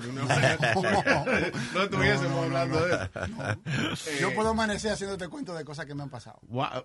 Tú me traes aquí toda la semana y te hago un, cu- un cuento. Vamos a hacerlo, adiós. ¿Qué Mira, pasó? mira, te voy a hacer uno rápido. Yo- Carlos, yo trabajaba una vez en el cable. No tenía trabajo y me dio un trabajo en el cable. Yo pensaba que era un trabajito fácil. Tipo que va a tu casa y te pone el cable. Sí. Claro. Como está Luis, Pero ¿dónde eso fue, eh, eso fue aquí o allá. Aquí, a todo, Ah. yo aquí, allá, allá no, allá no puedo hacer los cuentos de lo que hacía allá. Pero aquí. Entonces, nada, me conseguí ese trabajo porque te acuerdas que yo decía en el TEC que yo estaba perdido. ¿Qué yo voy a hacer con mi vida? Yo no sabía qué hacer Sí. con mi vida. Entonces, encima trabajos que me aparecían que yo pudiera hacer, que eran bueno, yo lo hacía. Y un día me mandan a buscar de la ruta. Ya yo haciendo la ruta, me dicen, deja la ruta y venga a la oficina. Digo, ¿pero qué yo hice? Venga a la oficina. Llego a la oficina, toco, entre, hay dos tipos encorbatados y yo dije, bueno, el FBI está aquí. Eh, oye, yo no he hecho nada. Eh, No, no, no, no, nosotros necesitamos un favor tuyo, un favor mío. Ustedes, El diablo, este tipo tan bonitos así. Bueno, Eso era como una película, cuando van a buscar a Ramos en el medio de la, del monte. una Sí, sí, sí. que- siéntate. Digo, no, yo no me voy a sentar, dígame. Ah. No me voy a sentar. Eh, bueno, Harry, nosotros necesitamos que tú vayas a África. Damn, bro. Yo voy a África, pues es una vaina chula. Sí, lo que pasa Pero, que... ¿de, de dónde tú conoces estos tipos? Pe- Perdóname. De- No, esos tipos llegaron ahí porque ellos trabajaban en la compañía matriz de cable. Ok. No sé si se puede decir el nombre. Sí, sí, no en. Cablevisión. Y, y yo trabajaba en un contratista. Ok. So, ellos fueron del contratista, mira, andamos buscando a alguien que pueda ir a África, que sea ingeniero. Y el jefe le dijo, yo tengo uno que él no es ingeniero, pero él va y él se hace ingeniero. Claro. y, y yo le digo, no, yo voy. Me dice, me dice, pero hay una guerra civil. Digo, yo voy. Pero y era padre. Costa Marfil. Y, y me embarqué para allá. Y yo me acuerdo que me dieron un libro y me dijo, tú eres ingeniero. Ajá. Digo, no, Sí, no, ya, no, yo, me hago ingeniero y empecé a leer. Hermano, cuando yo llegué ahí, yo dije, no, aquí me matan, yo no soy ingeniero. Yo me acuerdo que el chofer me decía, engineer, y yo le decía, no me digas ingeniero. Ya. Bro, Pero- qué y- fuerte. Y terminé en un país maravilloso que sepa, so- son caribeños, o sea, el- el- lo que es para nosotros el plátano, para ellos es el ñame. Ajá. Ah, ah, sí. Oh, una piña increíble, plátanos maduros. Pero eso eh, es en Costa de Marfil. en Costa de Marfil. ¿eh? Lo que más me impresionó fue cuando me llevaron, a- hoy vamos para la discoteca, vamos. Ujú. A mí me gustaba mucho la música Sí. africana y yo pensaba que íbamos a ir a una, una discoteca donde iban a poner música africana. Hermano Cheche Abreu. Para, pa, pa, pa, pa, pa. Digo, ¡ey! Eh, Cuco Valor. El día que yo me regresé tenían a, a creo que era Joseito Mateo Yeah. y tenían Oh a la God. Aragón. Pero ven acá. Fue, Increíble eso, la playa Boca Chica. Loco, sí, sí. ¿Cuál- Conchan los ca- la guagua con el pitcher. Ah, no, pero eso es. pero cuando tú fuiste allá, eh, o sea, fue, ¿tuviste suerte de caer en un círculo de gente buena o que tú supiste manejarte cuando llegaste allí? Yo ¿Cómo creo que fue? fue, vivir, vivir en Nueva eso. York. Vivir en Nueva York te salva la vida, aunque tú no lo creas. Sí, porque tú aprendes a vivir con todo el tipo de gente. Y te da vida y conocimiento. Tú, lo sa- tú sabes eso cuando tú sales de aquí. Ajá. Y me pasó que había como cierta fricción, porque yo no era ingeniero, yo tenía que siempre manejar las situaciones y las conversaciones. Yo decía, yo tengo que dirigir las, las conversaciones yo. Porque, Pero tenía eh, miedo de decir que era ingeniero, o sea. Porque yo no era ingeniero y ellos mandaron un ingeniero que le pagaron, a mí Ya. me pagaron. Sí. Ajá. Y, y un día, el, el dueño, el grande, el tipo, me dice, ingeniero, yo tengo un problema en el cine. El tipo tenía un cine en su casa. A ver si usted me lo resuelve. Yo, "Oh, vamos para el cine. El tipo tenía el, el proyector fuera de foco. So, tú Yo, sabías "No, un no". chin. Sí, porque uno de mis trabajos, yo una vez fui camarógrafo. Ah, ok, ok. Él Y- es todólogo. Él, y- él, yo creo que nada más le falta ser No, buzo. no, no, pero, pero- entonces le puse el, defender. el, el proyector en foco Yeah. y le Que dije es algo sencillo, es Sí, algo- algo sencillo. El tipo, eh, póngalo, el tipo pone un DVD y tiene una orquesta de Nueva York. Vaya. Oh, qué casualidad. Digo, oh, Andy, bueno, An- Andy, Andy. Andy, González y, y su hermano que murió los otros días, y Jerry González. tenían Ok. un- yo conozco a Jerry, yo con- oh, you know them. El tipo se encariñó conmigo. Wow. con ese Yo pasé de andar con un chofer a andar con él. Wow. El tipo quería que yo me quedara allá. Yo decía, no, yo vivo en Nueva York, tú estás loco.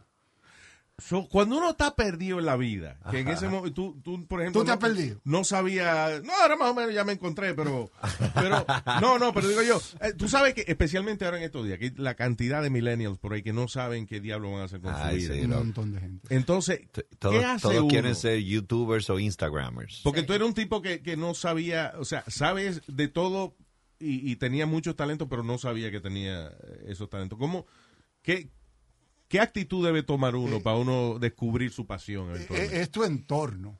Tu, tu entorno es que te dice. Yo, yo me inventé una teoría que se llama tu primer amor. Tu primer amor no es una mujer Mm. o no es un hombre. Tú tienes una pasión siempre que te persigue. Y que tú dices, bueno, yo quiero ser ingeniero porque Luis es ingeniero. Pero quizá eso te está alejando de cuál es tu verdadera pasión. claro. Yo veo a Carlos haciendo chistes y yo, oh, yo puedo ser, pero quizás esa es la pasión de Carlos y no es la mía. Carlos era ciclista. Sí, de verdad, yo era Yeah. ciclista. Quizá la pasión Hello. cuando era ciclista era hacer lo que él hace hoy. Tú eres abogado. Ah, no, yo, yo, investigué. Abogado, tú eres abogado, sí. Tú eres Eh, abogado. ese- no se lo diga a todo el mundo, ese es mi lado oscuro. Pero, pero Pero- pero cuando que- yo era ciclista, yo investigué cómo yo podría ser ciclista Dile- dile tu profesional apodo y vivir de dile tu eso. apodo. Barriga blanca. Ese decir ¿Qué, cuando que tú, hacíamos- tú ibas con un polocher cortico, enseñando la barriga. No, lo que pasa es que cuando... ¿Me estoy oyendo? Sí, dale. Creo que se me fue esto. Le- Ah, porque hay que cuando, ponerse esa vaina.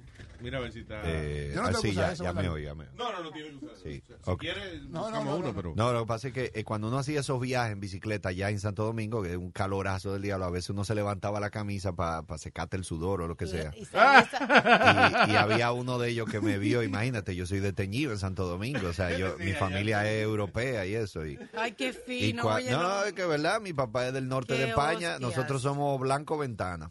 Sí, pareces español, Y, ¿verdad? y entonces, ¿Tú no fuiste que hiciste un negocio una vez con Carlos Sánchez? Con- no, con el No, español, con el de Marbella, no no, no, el que lava dinero, no, no, Ah, no, yo, yo lavo ropa. y entonces nada, me empecé a decir, pero el diablo, este hombre el diablo y tiene la barriga blanca, barriga blanca. Y ahí se y quedó. ya, y eso Tuvo fue. que dejarlo el ciclismo. Mis años de ciclismo fue barriga blanca. Tuvo que dejarlo por, por el bullying. Diablo. Eh, Entonces, volviendo al tema, tú tienes que buscar tu pasión. Hay, hay una película, no sé si a usted le gusta el cine, que se llama El secreto de sus ojos. Oh, I love that. Sí. Sí, y en El secreto de sus ojos, Franchella hace un monólogo de la pasión. Sí. ¿Te acuerdas? Que, que habían un montón de cartas y él la leía y decía, esto no tiene sentido. Sí, sí, sí. Y sí. él en el bar que él bebía, él se la lleva a un tipo y el tipo le dice que este, este tipo está hablando de, de- de futbolistas. Sí, claro, Y- claro. Y, el tipo dice, claro, este tipo tiene una pasión, Pasión. porque todo lo que él hace y todo lo que él escribe. Y al tipo ellos lo logran encontrar por su pasión. Pero- Nosotros lo vamos a encontrar en un... Interesante. Pero tú, tú sabes que tú has mencionado algo muy interesante, pero yo, yo le agregaría un, un otro ingrediente de, de lo que te pasó a ti y por qué tú encontraste ese camino en la vida. Y es que tú, tú tocaste y abriste un viaje de puertas, que hay mucha gente que no hace eso, ¿entiendes? O sea, mucha gente que estudia una carrera, y va a un trabajo y después de 10 años el trabajo no le gusta y cambia a otro trabajo donde dura 8 años. Es como que en realidad tú estás probando muy poca cosa en la vida. Pero, la gente tú- cree que yo soy loco. pero eso. tú viajaste, pero tú cambiaste un trabajo, cambiaste Yo otro, estudiaste todavía, una cosa, pero- estudiaste otra, conociste un grupo de gente, viviste en una ciudad, viviste en otra, entonces ya eso, como tú Sí. dices, te da, te da una, una cantidad de información en la cabeza que ahí tú dices, wow, de toda esta información, esta es la que más me gusta. Pero- hay gente que se pero queda con muy poca información. Pero ese proceso, tú sufres mucho en ese proceso, porque tú estás perdido Sí. y el tiempo está pasando y a veces tú no tienes 20 pesos en los bolsillos y la gente, la gente no confía en ti. Son locos. Exacto. Sí. Me pasaba, yo trabajé de farándula muchos años, tú y yo tenemos amigos en común. Y, y, y, y habían cosas que quizás yo tenía la capacidad de hacerle y no me la daban porque yo era un loco. Sí, Ese muchacho es loco. La gente no entiende que tú o te pierdes o te suicidas. Yeah. No, mira, el otro día yo le dije a un amigo mío, mira, se, han- se ha suicidado muchísima gente que tiene las cinco características que quiere todo el mundo. Mm. Todo el mundo quiere ser famoso, rico, talentoso, buen mozo. y, y cuál es el otro? Y bueno, son cinco, siempre me olvida una. Y gente que tiene todo eso, Bourdain. eh, Bourdain, esa se- vaina me se- sorprendió Oye, un montón de gente, no lo quiero mencionar ahora, que se han suicidado y tienen todo lo que nosotros queremos ser. Eh, Entonces tú te preguntas por qué. yo Esa fue yo- eh, eh, eh, eh, lo funny es que tú dices eso y esa fue la primera cosa que yo me dije a mí mismo cuando vi Anthony Bourdain se suicida. Y yo, why? Sí. Ese tipo que Why? ese tipo tenía un trabajo De- que, de- que y hacía lo que le gustaba, viajaba. superó, superó ser un adicto, o sea, una un- cosa que, que nadie supera y, y entonces ser exitoso. y ser un Sí. tipo resentido y de llegar a ser ese tipo simpático. ¿Cómo, cómo Kurt Cobain, que era un genio, se suicida? O sea, Sí. eh, Pero eh, eh, you know, él estaba arrebatado siempre. A veces la gente arrebatada tiene ciertas ideas. ciertas pero, pero cabeza. también cómo tú llegas y cómo tú tienes tan anestesiado todo el tiempo. Yeah. Pero eh.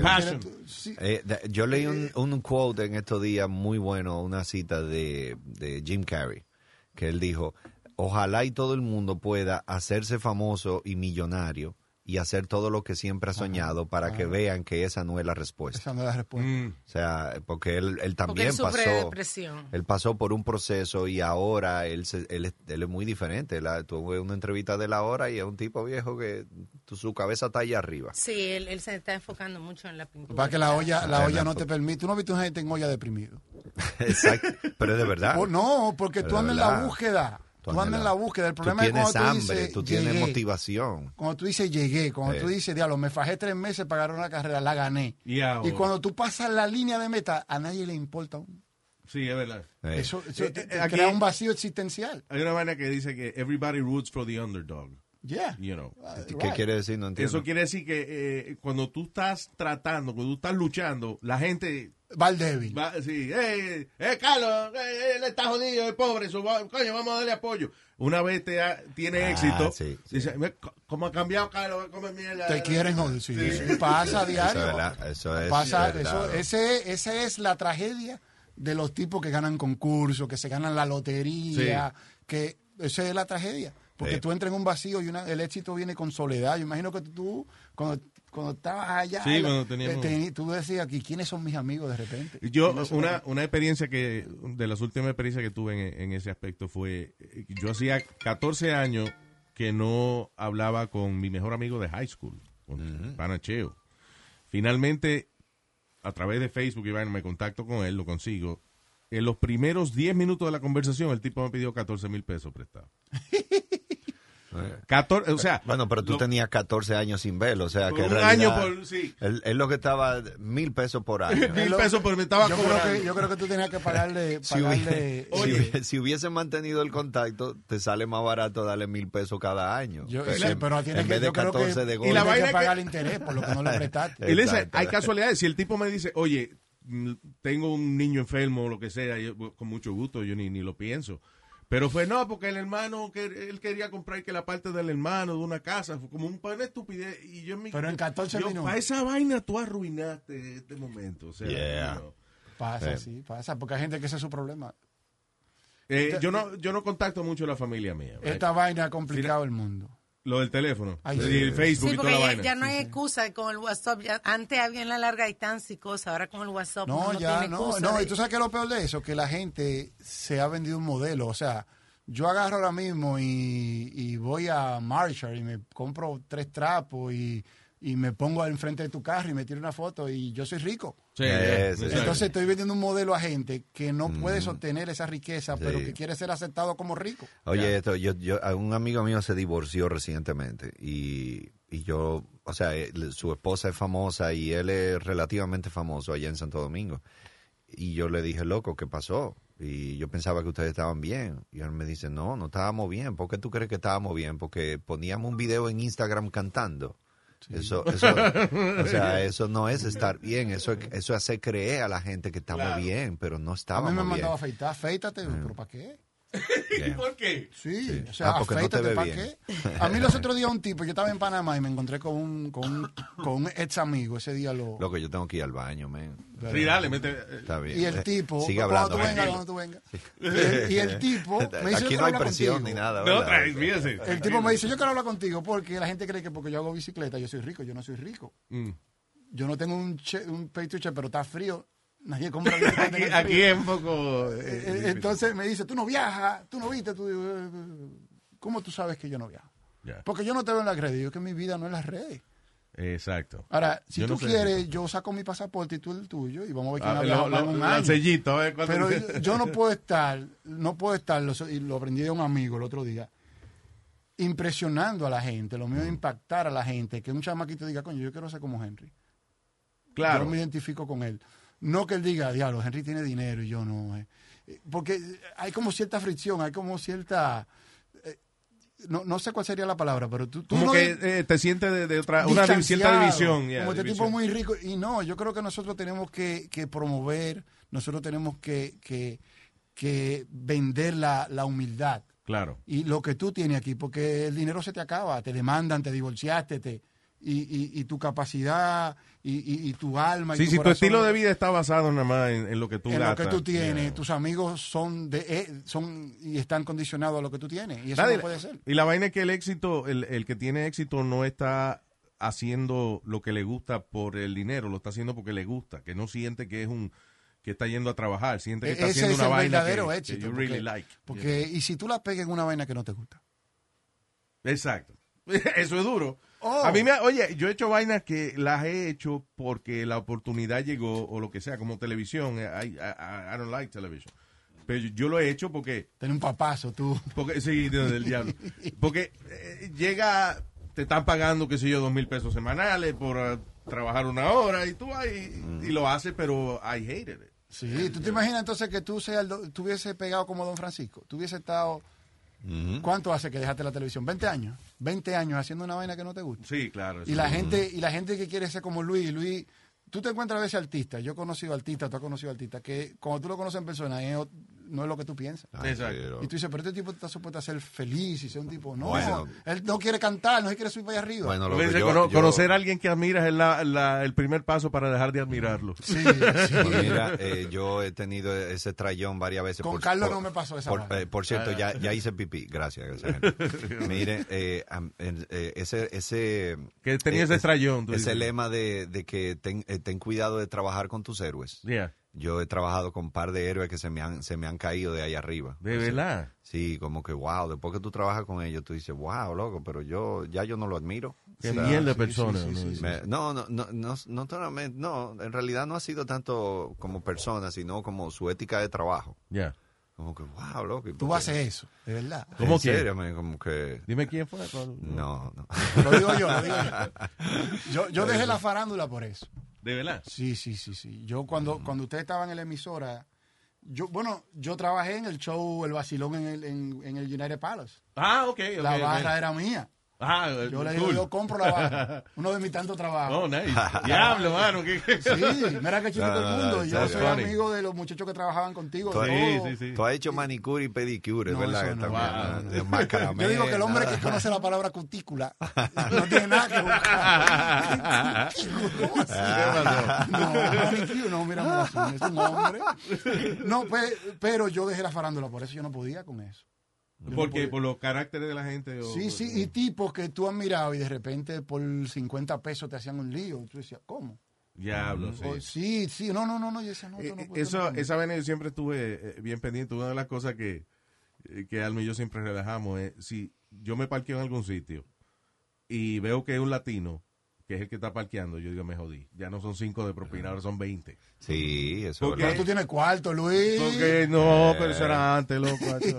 No, pero lo que te quiero decir es que entonces el tipo, si yo le doy de que cinco pesos de propina, va, eh, taqueroso Sí. vino, me parqueó dos horas y me dio cinco pesos. Eh, eh, Y te eh, desacreditan. Tú hablando de Don Francisco, yo tengo un amigo que tuvo esa experiencia, estaba comiendo, cenando con Don Francisco allá en la playa, en Santo Domingo, y entonces vinieron unos tipos a cantar unos boleros, ¿eh? entonces él le dice, eh, le preguntó, ¿qué, ¿qué se le pagarían a esta gente? Y él le dio un monto y Don Francisco le dio, creo que fue el doble o el triple.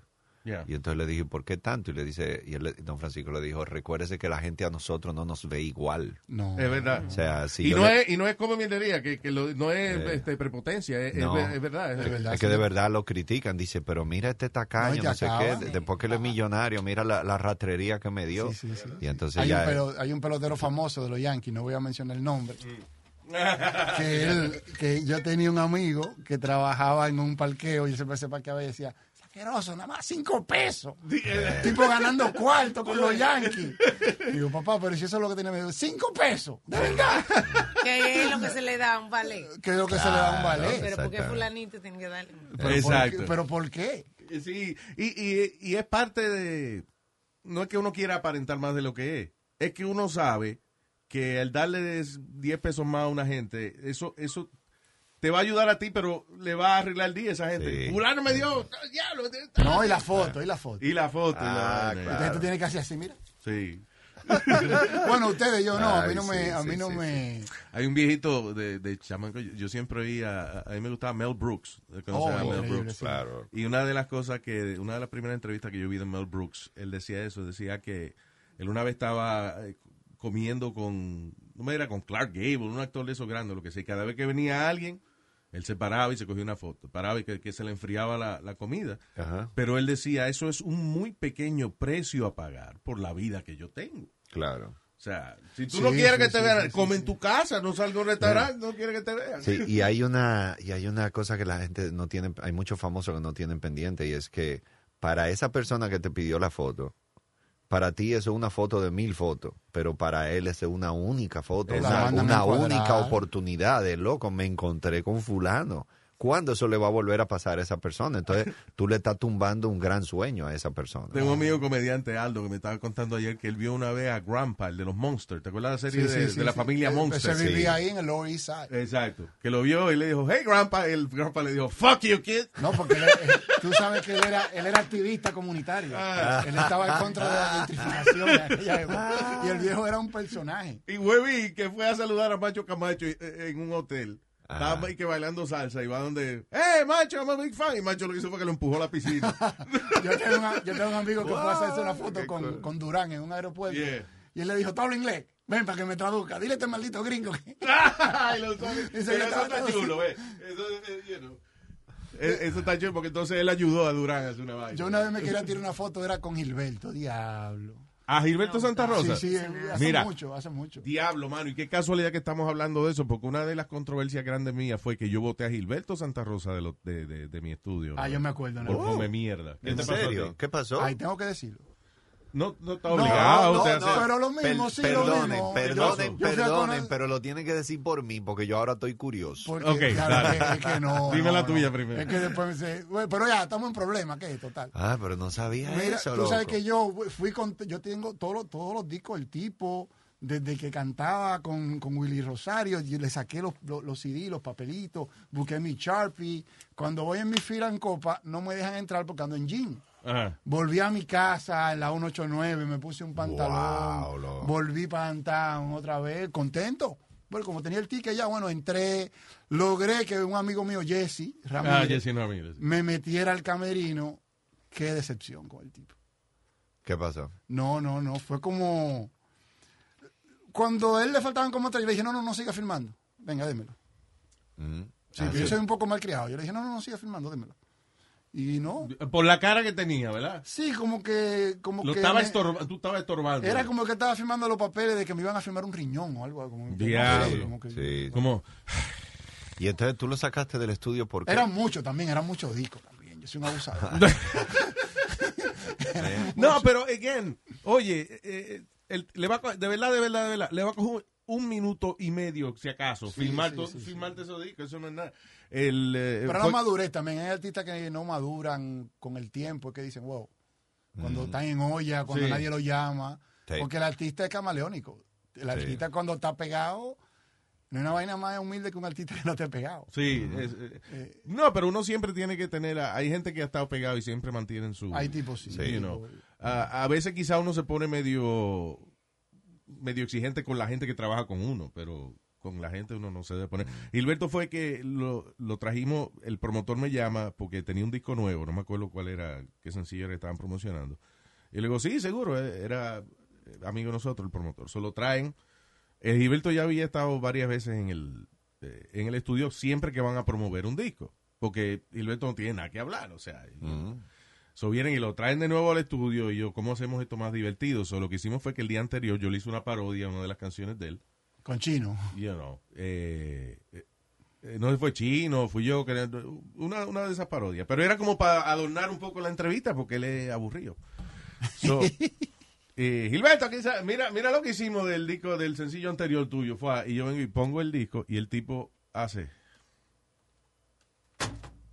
Mm. Y tiró los audífonos. Y yo dije, ah, ok, te agarró, se quitó los audífonos y los tiró arriba de la mesa. Y entonces empezó a mirar para abajo, a mirarse la barriga, que yo no, ni tan bonita que era la barriga de él. Ajá. Y yo, ok, so cuando me puso los audífonos, pues, yo le dije, ¿qué te pasa? Ajá. En el aire. Entonces acabó, pa, pa. Eso es como caca. Sí. ¿Qué te pasa? Me dice, no, ¿qué pasó? No, que estás como encojonado, whatever.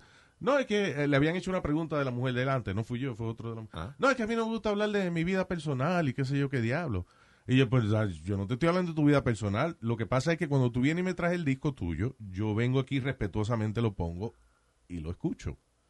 Cuando yo te puse un disco que hicimos nosotros, tú te quitaste los audífonos y lo tiraste arriba de la mesa. Tú no tienes que faltarle respeto a mi trabajo. Ajá. Ah, pero ¿por qué me está poniendo en el spot? Mire, come mierda, váyase de aquí, le dije. Wow, muy bien. Dice, no, porque pues no me inviten para acá. Y yo, yo no te invito, es el promotor que llama. Cada vez que tú tienes un disco, él me llama para que yo te entreviste, para que la gente sepa. Yo no te invito para que tú no tienes nada que decir. Goodbye, thank you. Y- pero ¿te ha pasado con otros artistas eso? Que tú, Una, y una vez Mauricio Seil, un tipo se llama Mauricio Seil, Ah, sí, sí, el ruso. el- que él era de, que, de, Telemundo. de Telemundo era que estaba. Bueno, fue de los dos, de. Univision. Ya. Tenía un show de eso de chisme y cada, cada vez que venían a hacer el show a Nueva York, pues nos pedían que le ayudáramos con la promoción y qué sé yo.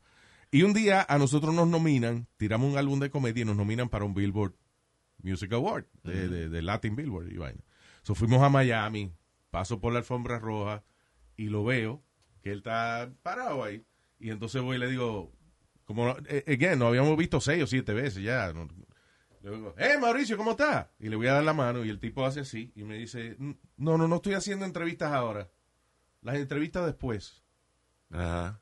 Y la que fuerte, loco. Y yo dije, ay, cojones. O sea, que él levantó deja- las manos. Sí, cuando yo le fui a dar la mano, él levantó la mano y como dice, no, la, la entrevista no. Y yo, diablo, que ¿sabes qué? Sí, sí, sí, roja, está todo el mundo cogiendo fotos y tú con la mano. Y, te- y yo, ok. La próxima, hace como dos meses después llamaron para hacer la entrevista. De, Ajá. Y entonces sentaron las dos muchachas que trabajan con él, se- llegó él y se sentó. Y le digo, Mauricio, eh, qué bueno que te tengo aquí para decirte que te aquí. vayas para el carajo ahora mismo de mi estudio. Come mierda, le dije así el aire. Ajá. Y yo no sé qué- lo gozas eso. ¿Qué mira. pasó? Sí, sí, sí. ¿Qué pasó? Me dice que usted es un come mierda. Mm. Usted es un hipócrita. Y le dije de todo. Y pues, yo, no, pero ¿qué fue lo que pasó? Y dice que nada, que uno te... Aquí tú vienes al amberojo y a pedir favores, pero si uno te dice por ahí hello, you know, usted es un. Váyase de aquí. Yo te tengo que explicar por qué carajo te estoy votando de mí. Pero alguien ha analizado por qué eso, Carlos. O, sea, por- o eso tiene que ver con la naturaleza de cada persona. Yo Yo, Siempre- creo, yo yo- creo eh, que tiene que ver con la forma de cada quien. sí. Por alguna razón... Y como la gente asume la fama. Porque hay tipos que son súper humildes. Hay artistas que son súper y, y yo sé cuando alguien, eh, you know, si ha tenido un mal día, lo que sea, pero el asunto es de que uno tiene que saber su posición. Eh, en este trabajo, tú vives de la fanaticada, tú vives de la cantidad Sí. de gente que sigue lo que tú haces. Entonces, para mí, de la manera que yo lo veo, esos son mis clientes, porque yo le Sí. voy a hablar a mis es. clientes. Claro, Eso claro. mismo pienso yo, pero aunque yo soy así como tú, yo sí he analizado, por lo menos en República Dominicana, que cuando el artista echa más vaina, cuando el artista es más inalcanzable, cuando el artista es más inasequible, por alguna razón eso llama la atención, por alguna razón eso hace que el tipo cobre más caro, por alguna razón eso hace que la gente hable más de ese artista. Yo no estoy de acuerdo con Pero eso en todo allá. Si, a, a mí No me dicen, sé, si o sea, tú fueras mucho más mere- altanero. Ah. o sea, hay, muchos, hay muchos artistas que invierten eh, no solamente en un buen carro, sino en un chofer, en un seguridad, en un porque Sin ellos- necesitarlo, solamente sin para tener la necesitarlo. parafernalia. y-. Pero esa lo- parafernalia y esa vaina de que cuando tú vayas a pedirle una foto, tú no puedes porque un seguridad te dice que no. Por alguna razón la gente ve eso como, wow, ese tipo es un gran artista. O sea, Pero eso tiene yo. sus consecuencias, porque me imagino que la- tú cometes un error y la gente te va a odiar y la gente te va a hundir. Sí. Sí. El y asunto... ahora con los celulares, eh, cualquiera te graba, tú teniendo una grosería en una gasolinería, en una bodega y ya. Eso es lo que... Entonces nada más ponen... El, a lo mejor tú fuiste super nice Sí. cinco minutos antes y alguien te, se te cagó en la madre y tú dijiste, mira, hijo de la gran puta. Sí, pero no ponen Pero- que se te caigan en la madre. Ponen cuando tú dijiste, mira, hijo de la gran Pero es lo mismo de, de sí. Saley. Ah, gacho. Mm. Míralo aquí. tú sabes que Con me- este video lo, lo, lo voy a joder. A mí me pasó fue con los enanitos verdes, yo tuve mi experiencia, Oh, de que yo eh, le- les abrí hace mucho, yo estaba y ni siquiera me llamaron, fui yo que dije, ah, precisamente por ustedes. Ah, La primera vez que yo vine a Nueva York, que fueron ustedes los que me trajeron, mm. yo, eh, que me pidieron 15 minutos, yo empecé a probar esos 15 minutos en varios sitios. Oh. Entonces hubo una noche que yo no tenía sitio y yo y se va a presentar en Hard Rock eh, Enanito Verde. Entonces yo llamo al productor y le digo, loco, déjame abrir el Enanito Verde porque yo estoy practicando 15 minutos todas las noches porque voy a hacerlo en Nueva York. Me acuerdo yo, hace mucho de eso, yo, Ah. más de 10 años Sí, probablemente. yeah, yeah, that's cool. Entonces, cuando yo llego al sitio, viene un seguridad, me lleva así por aquí, porque el sitio estaba lleno de gente. Ven por aquí, ven por aquí, me entra en una puerta, entra ahí, pra, y yo entro y había un salón grande donde estaban los enanitos verdes y todo el equipo y eso. Y entonces yo, bueno, ok, no voy a ir a saludar de una vez, déjame ir. Yo veo una mesa con picadera, yo voy a coger picadera con, con el que trabaja conmigo. Y, y entonces se me acerca eh, un, un argentino. Me dice, eh, ¿qué usted hace aquí? Y entonces yo le di, yo, leva- yo levanté la mano y le dije, ah, yo soy el show de opening, eh, mucho gusto. Y el tipo me dejó la mano arriba Oh, y me dijo, es que tú tienes que irte, tú no puedes estar aquí. Y entonces, La peste. Fuera. en serio, loco. eso a mí me han pasado. a mí yo me di una ofendida. Y no pero- pudiste, no pudiste hacer la vaina. Eh, no, bueno, me tuve que ir y el, bueno, el productor me pidió disculpas, excúsame, que tú argentino, no sé qué, porque eso es lo grande. Eso, echa la eso- culpa. eso come mierda de, de los enanitos verdes. Pegaron dos canciones hace 30 años y- Yeah. y, ya ellos se creen que son la gran vaina. Y es como loco, analice que usted todavía es un culo cagado. Sí, exacto. exacto. Entonces, Oye, a mí esa, eh, esa eh, vaina me han pasado. eh, pero lo que me pasó fue que me afectó en el show, porque yo De cuando, cuando yo subí al escenario, yo subí de muy mal humor, yo, me, yo de verdad me dolió, yo estaba ofendido por la forma como me trataron. Pero tú te ofendes y Entonces, tú no haces habían- ningún tipo de... No, pero en ese caso habían unos jevitos eh, estúpidos que estaban, cuando yo subí, empezaron a, de- eh, desde que dijeron Carlos Sánchez, dijeron, no, no, enanito, enanito. No, Eh, peor. no, Y, y yo en cualquier otra situación lo manejo, pero ese día no, ese día yo dije, ah, ok, pues con ustedes, enanito verde, y solté el micrófono y me fui. O sea, yo duré como, yo duré como 20 segundos en el escenario. yeah. Porque antes de hacer el primer chiste, yo dije, no, tú sabes que yo no voy a hacer esta Y vaina. te fuiste para tu casa. por Y me fui, me fui para mi casa. ¿Y ya no te gustan los claro, después- ya? No, nunca me gustaron en realidad, por suerte. Era Te- por- Tengo esa dicha de que nunca me gustaron. Eh, Yeah. Pero, y después eso salió en todos los periódicos, en, allí en Santo Domingo. Todo- cada vez que algo malo me pasa, eso sale en todos los periódicos. Y fuera de contexto que, que lo pone. Ah, Sí, claro, fuera de contexto. A mí me han pasado cosas feas con los artistas y no lo puedo decir aquí. Cosas feas. De verdad. Sí, sí, sí, sí. Fea, fea, fea, fea. Como que no tiene que decir quién, pero. No, no, fea, fea, fea, fea. Fea. Fea. Tipo que se han quedado en mi casa, que yo he tenido que salir a capiar con ellos. Pero eso es normal. Pero da- no feo, Pero para un muchacho A mí que, me- que Eso no es es normal. nuevo. ¿Qué es Oye, capiar? Sí, yo me Yo- pongo a buscar droga. Buscar Yo- droga. Oh, Eso wow. O sea, yo tengo un básico, pan allí. mi que pana. ya- Oye, lo bueno, lo bueno de, tú digo, no, no es para mí. Lo- lo bueno de No, aquí. pero, pero mira, es lo- quién, no, ni siquiera es, porque hay tipos que...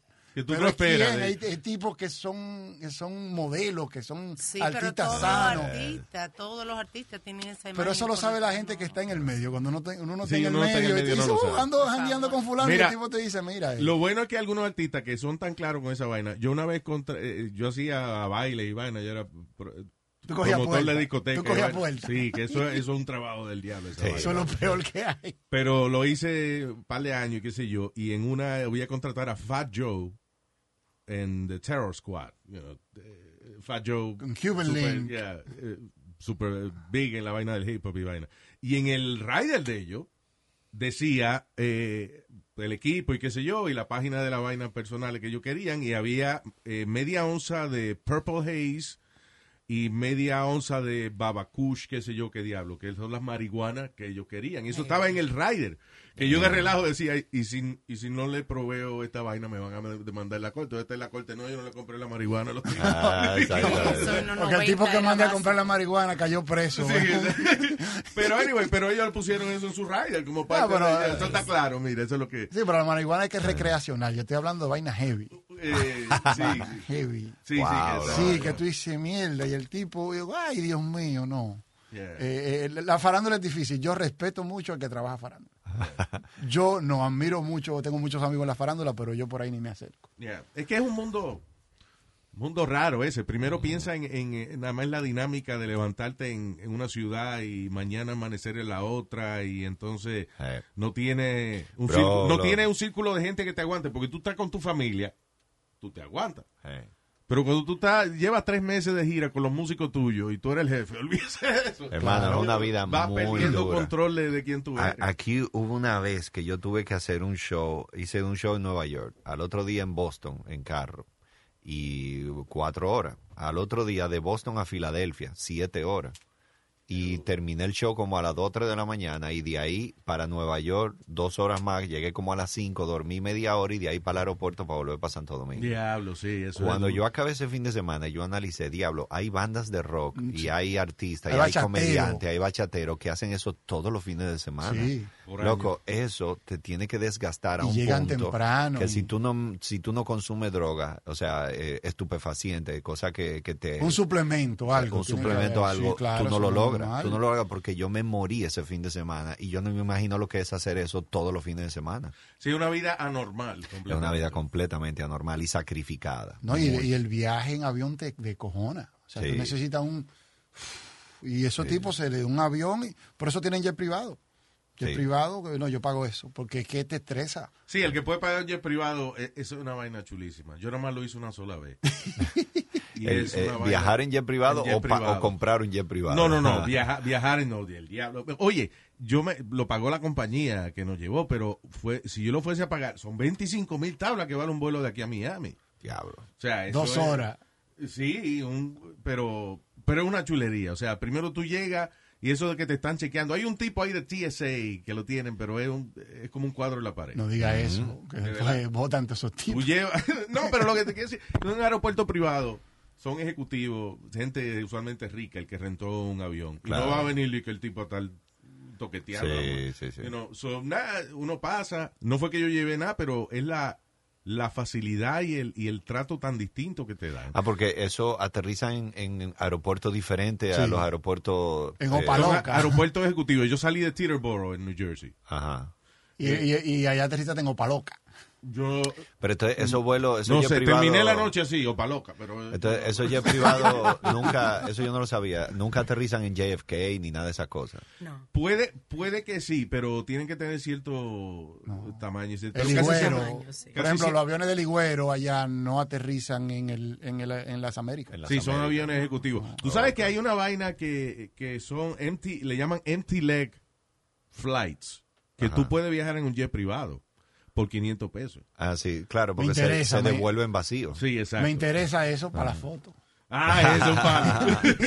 Eso- 500 No, pero dólares. tú sabes que eso lo rentan ahora, creo. que- ¿Cuánto es que vale, Alma? Nosotros vimos la noticia, no sé, dos- por 200, 300 pesos te rentan un avión para tú cogerte fotos nomás. Sí. Ajá, o sea, no para volar. No nada para volar, tú vas y te ¿Cuántos un seguidores te da eso? Porque ahora es por ser- Oh, ¿Cuántos eso lo hizo seguidores un- tú tienes? Eso lo hizo un rapero, eh, eh, eh, you know, que, pero lo que pasa es que después había otro desgraciado cogiéndole fotos desde afuera eh, y lo vieron y le cogieron video eh, cogiendo el avión fuerte, prestado. Eso, eso no le No, salió. Yo tengo un amigo que es millonario en la red. Anda con- no, no, no, no, no. Eh, Tesla, nada de eso. Sí, así es. Cuando salimos yo tengo que pagar los lunches. Yo, pero papá, paso. Entonces no te invita a cualquier sitio a lonchar. No, Luego no, que él no, le no, gastó no. todo el dinero alquilando ese Tesla Oye, para la foto. El tipo te invita a comer a suave. sitio caro. O sea, dos hamburgers, 100 dólares. Yo lo cogí, ¿qué fue? Ya. Pero lo pagas tú. Claro. Maldita Y vamos a reunirnos, sí, no, pero vamos, a- vamos a reunirnos en el jovito. Pero lo heavy, fíjate, lo heavy de la gente que está acostumbrada a tener dinero es que son como que una vaina tan natural, como que eh, tú le dices, ya lo que lindo está ese carro, y el tipo dice, le dice al dueño, ¿cuánto vale esa vaina dos días? No, dos mil pesos, vamos, vamos a coger el carro. Eh, loco, vamos por un café. Y tú le dices, no, yo lo pago. Ah, coño, gracias, te lo agradece como si tú le hubiese comprado el, eh, Sí, sí, sí, sí, un sí, carro sí. de dos mil, you know, le alquiló un carro de dos mil pesos a él también. It's like normal, it's like, no lo hacen por... Pero ese es el rico, no el que tiene dinero. Exacto, El que tiene la actitud de rico. Sí, el que tiene... Sí, sí. la- Mira, yo, yo he montado bicicleta ahí con bono. Tipo, yo no sabía que era bono. No, güey. ¿Qué? Bono Por es aquí, ciclista en el Central Park. Wow, qué chulería. Bueno, tuve un accidente hace como tres Sting años. también. Feísimo. Sting, Sting también. Sting yo no lo he visto, pero yo he visto ahí a, a, a Puff Daddy, un tipo súper simpático. Wow, qué Súper simpático. Anda ahí en bicicleta. A veces lo he visto caminando a pie, eh, Oh, corriendo a pie. Sí, sí, Ah, hay mucha cool. gente de dinero que monta bicicleta y tú lo ves. Y sí, pero también... como- eh, Te das gente cuenta que normal. son ellos. Pero también Y como tienes un casco, Martin. una, una gafa, como que tú dices, Sí. ah, la bicicleta yo puedo pasar pe- desapercibido por una hora. Ajá. Claro, exacto. Hasta que me quite el casco. Sí, Tú sabes sí, que sí. Steve Martin eh, andaba en patina, él, él, él patina, Sí. eh, creo que en Central Park y eso, y, y una vez un tipo le cayó atrás en una bicicleta. Él es Steve Martin, él es Steve Martin. Sigue patinando ahí, loco, lárguese, bueno, el hijo, compadre. el hijo de Kennedy andaba en bicicleta ahí. Ah, ese sí, ese era un loquito. Ese siempre y- andaba en el tren. El tipo se metía con la bicicleta en el tren. Tú lo veías. Y, y ¿cómo se llama? Bauer, el que hacía las noticias. Que lo votaron estos días. Eh, Se me olvidó el nombre. Matt Lauer. Matt Lauer, Matt Lauer. un un ciclista también. Wow. Sí, sí, sí. Bueno, está bien, yo la, ya- si tú lo que quieren es que, te, es que te compre la bicicleta. Panza blanca. Vamos a hacerlo. Entren a Montechi Bikes y, y chequeen la maravilla Luis que me hace va a este cobrar hombre. por este anuncio. Yo vine fue Oye. a saludar. Adiós. Y, a- Oye, gracias a Dios que vino a saludar. y hablando de, de, de show off y de cosas así, este tengo entendido que ah, salió la serie de, de Porfirio Rubirosa. Sí, que Ah, te dé un sí, poco a de coba, Carlos, por favor. en el vaina Sí, sí, oye, hice ahí un papel serio, fue muy cool el proyecto. Lo, eh, lo que no fue muy cool fue la, la, la facha que me pusieron, porque era yo era uno de los eh, yernos de Trujillo. Ah. Ajá. Y, y entonces me pusieron de la época y me, me dejaron un bigote y me pusieron unos lentes, pare- parecía un pedófilo. Cuando me veo en el, en el espejo yo dije, loco, yo veo un tigre así por mi casa y yo llamo a la policía de una vez. Eh, pero fue muy interesante y trabajé con una actriz muy buena, ella, ella vive en California, de Colombia, Ah. Eh, Carolina Guerra, su Instagram es Caro War. Caro Ward, that's Ah, funny. y ella, ella es muy cool, muy, muy buena actriz. Ella hizo el papel de la hija de Trujillo. Vaya. Eh, ¿Cómo se llamaba ella? Angelita era que se llamaba, una No, hija de Trujillo. eh, una rosa. No, estaba Flor de Oro. y Flor de oro, Oro, flor de oro, flor de oro. wow, flor de oro, qué maldito, ¿no? esa era la Flor de oro. Ese, y esa se casó creo que ocho veces o siete veces. sí. Que ella fue, su primer esposo fue Rubirosa. Wow. Su segundo esposo fui yo. Eh, ¿tú eras López que era- Balaguer? yo- no, yo era, no, eh, yo era un doctor. Ya, el López Balaguer fue como el cuarto por ahí. Y entonces, aparentemente, nuestro matrimonio se desbarató porque ella seguía enamorada de Rubirosa. Claro. Eh, tú no podías rellenar ese, ese ese machazo, vacío. loco. Ese vacío, no lo ¿Tú podías sabes llenar. el cuento famoso de que Sí. en los restaurantes eh, el, ah, hay una cosa bien larga que es para la pimienta? Servir la Sí. pimienta. Eso se llama el rubirosa. For real. Internacionalmente, eso se llama el rubirosa. Oh, yo no sabía. Y es por eso. Y es por eso. Wow, qué cool. Diablo. ¿Tú te imaginas que, que, que la gente le haga homenaje al huevo de uno el resto de, el resto de la existencia? La, la vida esa de, de Flor de Oro es interesantísima. Ella le- le- Sí. Yo creo que la revista Vogue le hizo una entrevista en el 78. Mm. Y, y Bernardo Vega hizo un libro de la entrevista. Muy interesante. En Santo Domingo creo que no quieren venderlo el libro. ¿De verdad? Porque ella era como la hija que no estaba en eso. Ya. Como De- que ella rechazaba esa parte de su papá. Sí. Wow. Sí, sí, sí. El- la- en la serie, eh, ese es su personaje. Ella siempre está molesta con todo lo que hace su papá, Trujillo. Y de hecho, Trujillo hace que sus esposos hagan cosas, los nombra funcionario público y ella se molesta por eso, porque ella no quiere que sus esposos estén involucrados al gobierno, a su papá. Sí. sí, Entonces- pero imagínate, eh, eh, tan, son familia de un tipo que él, eso es lo que él quiere, control de todo lo que tiene a su alrededor. Claro. So, yeah. Pero fue una buena oportunidad. Wow. Trabajé con, con actores eh, de mucho prestigio de México, de Colombia y ¿Fue tu primer papel serio? Eh, yo creo que sí. Yo creo que sí fue mi primer papel serio. Pues tú Y- has hecho películas y eso, tú has hecho... eh, Sí, pero romantic eh, he, he hecho comedia romántica, he hecho ya comedia eh, de vamos de robo, y- pero yo creo que la que más me gustó fue el que mucho abarca, eh, Mm. porque yo siento que ahí pude hacer como un papel más real, más, eh, o sea, era, yo era tú. simplemente, exacto, un ejecutivo que actúa normal, pero que las situaciones que pasan son graciosas. A, mí, a mí me gusta eso. Y te dejaron improvisar. Me dejaron improvisar, sí, bastante. Y, y, eh, eh, a diferencia de otras comedias donde tú tienes que tratar de ser como medio payaso para la situación, entonces eh, uno lo hace y es divertido, pero cuando tú dices, concho, déjame ser normal, eso para mí es como más gratificante. Claro, y, y, y es más interesante porque están confiando completamente en, en ti. O sea, eh, mira, este es el personaje, un tipo real, pero conocemos que tú puedes sacarle punta a esa vaina. Eso, exactamente. Yeah, exactamente. cool. Pero él no se ríe nunca, él no se ríe, él es así mismo siempre. Sí, nada, eh, tengo hambre, voy para el baño, no, igualito. Ve acá, Carlos, tú- cuando tú ves comedia, tú eres de eso, que- porque hay veces en que uno encuentra algo gracioso, pero, por ejemplo, tú que eres profesional de la comedia, no te ríes, sino que dices, wow, Sí. that was funny. Eh, No, y no te estás riendo, pero, pero tú, o sea, intelectualmente tú dices, mierda, se la comió el tipo. Eh, De verdad te parece, tú te estás riendo, loco. Lamentablemente voy a decir que mi comediante favorito es Bill Cosby. Y Ah. Oye, pero el tipo era gracioso. Y la rutina esa de cuando, era- del dentista y vaina que él tiene, eso es o sea, es verdad, es verdad, es el mejor de todos los tiempos. Lo lamento porque tuvo una vida privada muy Yo creo oscura. que es Richard Pryor. Pero También. hay mucha gente que hay mucho dilema entre eh, Richard Pryor, Cosby y pero mucha gente que se va por Pryor. Yo me voy, yo me voy por Cosby. Chris Rock se va por Cosby. Él, él- él- él también piensa que él es el mejor Yeah. de todos los tiempos. Pero él um, yo yo lo vi en Miami hace ya varios como 10 años, yo fui con mi esposa y mi esposa le dolía la cabeza de tanto que se rió y cuando se acabó el show yo dije, ay, se acabó. ¿Y qué fue?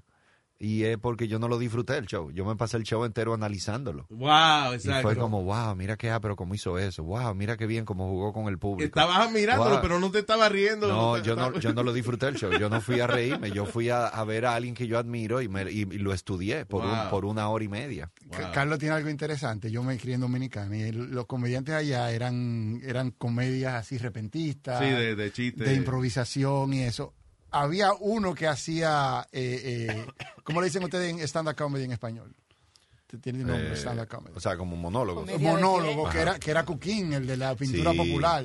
sí. Pero a, a- a partir de Cuquín nunca hubo como una generación de comediantes que hiciera. Sí, que filosofar nomás. hasta que llega Carlos. Ya. Y cuando Carlos llegó, ya Super Carlos llega y, y hace, yo, que yo pensaba que era el tipo Malvella. Y decía, coño, pero este tipo no pudiera estar haciendo este chiste. Oye, y, mucho y Carlos lo ha creado una generación de muchachos Sí, buenísimo. sí, sí. sí. Ha, seguido, eh, o sea, ha abierto las puertas a mucha gente. Así es, ¿no? Y hace un año se abrió el primer Comedy Club en Santo Domingo, eh, Oh, que cool. fue un amigo que le gusta la comedia, que ha probado que es comediante. Yo creo que él de hecho viene la semana que viene a presentarse aquí en Nueva York. Cool. Y, y él siempre me decía desde hace muchos años, mira, que yo quiero traer comediante, a mí me gusta la comedia, a mí me gusta el stand-up. Comenzó a presentarse una vez a la semana con otros comediantes, pero él era como el administrador del Sí, show, el que le pagaba, el que cobraba, el todo. Y entonces, y después otra vez a la semana en un restaurante diferente y después en un bar diferente. Y cuando tú vienes a ver, el tipo tenía cuatro o cinco noches a la semana fijo. Y hasta que uno él dijo, pero venga, que yo voy a abrir mi propio club. Y ahora tenemos el Comedy Club RD, Vaya. que cool, ¿dónde está, está en la Lincoln con Roberto Pastoriz en la Plaza Bolera. Y Muy oye, central. y esto es de martes a sábado, eh, es comedia todos los días. Primer sitio en Santo Domingo que ha hecho eso. Y ya tiene más de un año, ¿no? Tiene ya, ya va para dos años y, y él le está yendo muy bien. ¿Y, y cómo se prepara uno para hacer comedia? A mí siempre me ha causado eso como curiosidad. Yo quisiera hacer eso. Porque ustedes Uno- hacían eso en el, en el Caroline. Sí, Sí. pero en el caso, eh, en el, o sea, nosotros lo hacíamos en la radio todos los días, como Sí. bueno, sí, quien sí, dice. sí, sí, Sí, sí. Eh, pero estar en persona ahí, yo eh, lo he hecho, algunas veces me ha salido bien, otras veces no me ha salido tan bien, porque eso es una vaina que eh, eh, con la experiencia solamente, Eh. con miles de horas de tarima, es que tú te das cuenta exactamente, Exactamente. qué es lo, el ritmo exacto. Y, La, Y, forma, Carlos, como se uno, afecta la a- forma como uno se prepara en realidad, o sea, hay muchos trucos antes de, pero el único verdadero truco es muchas horas de tarima, subir, Ah, y- guayarte mucho, mucho silencio, que la gente no se ríe hasta que tú le vas cogiendo el truco. Y, y afecta a veces que tú has preparado y subes a la tarima con una y, y de repente cambias en, en- en el escenario por la energía de la gente. O sea, Sí, la- a veces hago sí, la pregunta sí, bien. sí, sí. La energía de la gente cuando tú subes al escenario afecta la manera en que tú hagas el show. Tú la Eh, sientes. la afecta energía? la manera que haga el show y afecta los chistes que yo hago. O sea, a veces yo cambio de Hay repertorio. lo, hay lo que le llaman tough crowd. Hay tough crowd, hay tough crowd. ¿Y cómo tú que esa vaina de tough crowd, yeah. Eh, eh, o sea, eh, ¿tú, ¿tú crees que hay audiencias de verdad que no están para esa vaina? La Sí, vibra, sí, sí. mano. O sea, de- yo no, sé que- o hay veces que, por ejemplo, esos corporate gigs que estábamos hablando, esos shows de empresa, hay veces que son un reguero de empleados que, que están, están en chercha y en gozadera, pero no están en sentarse a escucharte. Pero, por ejemplo, porque Entonces- pasa en los clubs de comedia, que la gente va a eso, va a sentarse a ver un comediante y como quiera la vaina no trabaja. Eso es la audiencia, a Eh, veces. hay un tipo que se llama Greg Dean, él escribió un libro que se llama Step by Step to Stand Up Comedy. Él- y él, una de las cosas que más dijo, que más me impactó, yo cogí clase con él también, es que lo número uno en el stand-up es tu relación con el público y lo número dos es tus chistes. Pero, hay- pero tu relación es más importante. Porque hay veces que por más bueno que sean tus chistes, si tú no estás conectado, eso no vale de nada. Pero eso no se Entonces, lo aprende, que- entonces. Lo que tú, no, eso, se, eso tú lo tienes La pendiente y lo no la practicas con la experiencia. experiencia que dice Alma. Claro que sí. Entonces, cuando tú, eh, tu chiste no está funcionando, pero tú empiezas a relacionarte con ellos y tú empiezas a darte cuenta qué es lo que ellos quieren, ahí tú cambias de chistes o ahí tú empiezas a relajar con ellos y de repente la gente te quiere. Y es por eso, porque te relacionaste con ellos. Y eso es, eso es el stand-up comedy. Una experiencia interesante me pasó a mí. Fue una, una estupidez, pero yo lo encontré súper interesante. Fui a ver a, eh, en paz descanse, Guillermo Álvarez Guede una vez. Claro. a, I think it was en West Palm Beach. Ok. Y entonces, por alguna razón, el show estaba tarde. Y ese tipo, nada más de allá, de, de atrás de la tarima, allá, abrió el micrófono y dijo: Ya vamos a empezar, no jodan más. Oye, aquello se cayó, pero, pero se No, cayó. pero ese era, ese era un genio. Era un genio. Sí. Eh. Y entonces, los, lo, segundo que me, lo segundo que me llamó la Sí, atención gusta. fue que el tipo sale a la tarima y la gente le da su standing ovation. Y el tipo, en vez de decir buenas tardes y de un carajo, el tipo, la gente se calla y el tipo dice: Llegan dos tipos, cero buenas tardes, cero Sí. nada, un carajo. El tipo llegó a su baile. Sí, sí. ¿Y te Eh, pones nervioso, pero Carlos, esa- todavía? Cuando vas a subir Sí, un- todavía hay veces que me pongo nervioso, pero, pero uno con el tiempo aprende a manejarlo. ¿no? Con- de- y ya después que... eh, y a veces no es nervio, es como ansiedad. Lo Es que, ahorita estábamos hablando de eso. De, Nadie, yo que tengo mucho, que trabajé con muchos artistas, eh, este, por más famosos que son y todo, todavía cuando tú vas a subir al escenario tienes una, un cosquilleo. Sí, Yeah. yo, yo oí a Julio Iglesias diciendo eso los otros Sí, días, sí, que sí. él todavía se pone nervioso. Digo, sí, wow. sí, a mí sí. me pasó que Es cuando, importante ponerse nervioso, eso te da Claro. energía. Sí. cuando yo hice el TikTok, yo dije que practiqué, yo no sabía lo que yo iba a decir. ¿De verdad? No, 20 Ese es minutos. el miedo. Yo me fui no en bicicleta, ¿te acuerdas? Yo me fui en bicicleta a ver si en la calle me pasaba algo y yo iba. Pero eso te avisan un tiempo Oye, antes. cu- yo estoy pensando que es un sitio, cuando yo llego al sitio, que había un aire acondicionado del caray, esa vaina estaba llena de gente. Eh, Y yo decía, Dios mío, yo quiero que sea mañana a esta hora. Pero está funny la- como él evalúa la calidad de los sitios. Eh. Coño, que aire aire. acondicionado. No, ¿qué, qué aire? Entonces, entonces yo entro y empiezo a preguntar lo que tengo más confianza y, oye, ¿qué tú vas a decir? Y La tú no, ¿no? no, yo voy a hablar de... Y, y tú qué vas a decir? Y hubo una que me dijo, Henry, yo no sé de qué yo voy a hablar. Ah. Ni yo tampoco. pero- si tú estás así, yo soy así. Aquí está el 0.4% igual. yo lo que voy a hacer es que voy para el público y voy a ver lo que están hablando, lo que ya se subió. Oye. Ajá. Y cuando subo, el que estaba hablando, el tipo, era aburrido. Yo decía, yo no soy un tipo aburrido. Ese tipo, ese tipo, y yo he vivido mucho. Yo voy Sí. a empezar a hacer la historia de mi vida en dos, en dos vertientes. La primera va a ser la cómica, Ah. para que la gente se identifique, y después yo Y me la- voy a ir al lado serio. Déjame Vaya. decirte que la tuya fue de las mejores ese día. Pero O yo sea, no lo esperaba. tú o sea, fuiste te digo muy que, entretenido. que se me ocurrió entonces subir en la bicicleta. O sea, yo fui por atrás y le dije al productor, "Ven acá, yo puedo subir en la bicicleta. Y me dijo, esos 18 minutos son tuyos. Y agarré la bicicleta, di la vuelta otra vez por fuera y le dije al tipo del, del, de la- del sonido, le dije, ponme el micrófono, ponme todo. Yeah. Y cuando yo te haga así, tú, tú Abre abres el el micrófono. micrófono y yo voy a empezar el TikTok. Desde la bicicleta. Desde la bicicleta y yo me metí por el público en la bicicleta. Wow. Y yo subí por la tarima, vi una rampa. Ah, por- sí, sí, sí, y, sí. y rompí. Entonces me dice que llegué, yo en forma, yo llegué. yo no puedo llegar ahí arriba de que estoy en forma. no, yo tengo que llegar como un tipo que sufre, porque la mayoría del que está ahí cuando se monta en una bicicleta sufre. Sí, exacto. y- y me salió bien. Entonces me acuerdo de eso porque yo estaba súper nervioso. O sea, tú me ponías la mano Es normal. es y yo tenía la mano fría. Sí, sí, sí. sí. Es Fría, normal. fría. Y, y Es de- que ese es el, el pánico Pero lo pudiste uno. hacer porque decidiste hablar de ti, de tu vida. Y, tu- y eso nadie, no lo, nadie lo conoce mejor pero no es fácil tú hablar de tu vida. No, ese es el te- pánico más grande de, de- de todo el mundo. Sí, sí. Tú te abres afuera. Entonces, lo otro es, y, y- y- y será interesante lo que yo estoy diciendo. Ah. ¿Sabes que Yo lo que voy a decirlo y ya, porque uno no se ve de fuera. O sea, tú, tú crees que tú eres una cosa y quizás de fuera, en perspectiva, tú eres Claro. una persona súper diferente. Pero lo que estábamos hablando ahorita de que también el, el- es la relación de, de, por ejemplo, en el caso de la comedia, del comediante con, con el público. Eh, muchos comediantes hablan de cosas sencillas, que no es que necesariamente que le pasaron eh, cosas complicadas de la vida. De eso, de que los niños se cagan siete veces al día y qué sé yo qué diablo. Y la cuestión es relate to the audience. Sí. claro, know, claro, yeah. claro. Y todo el mundo ahí es papá.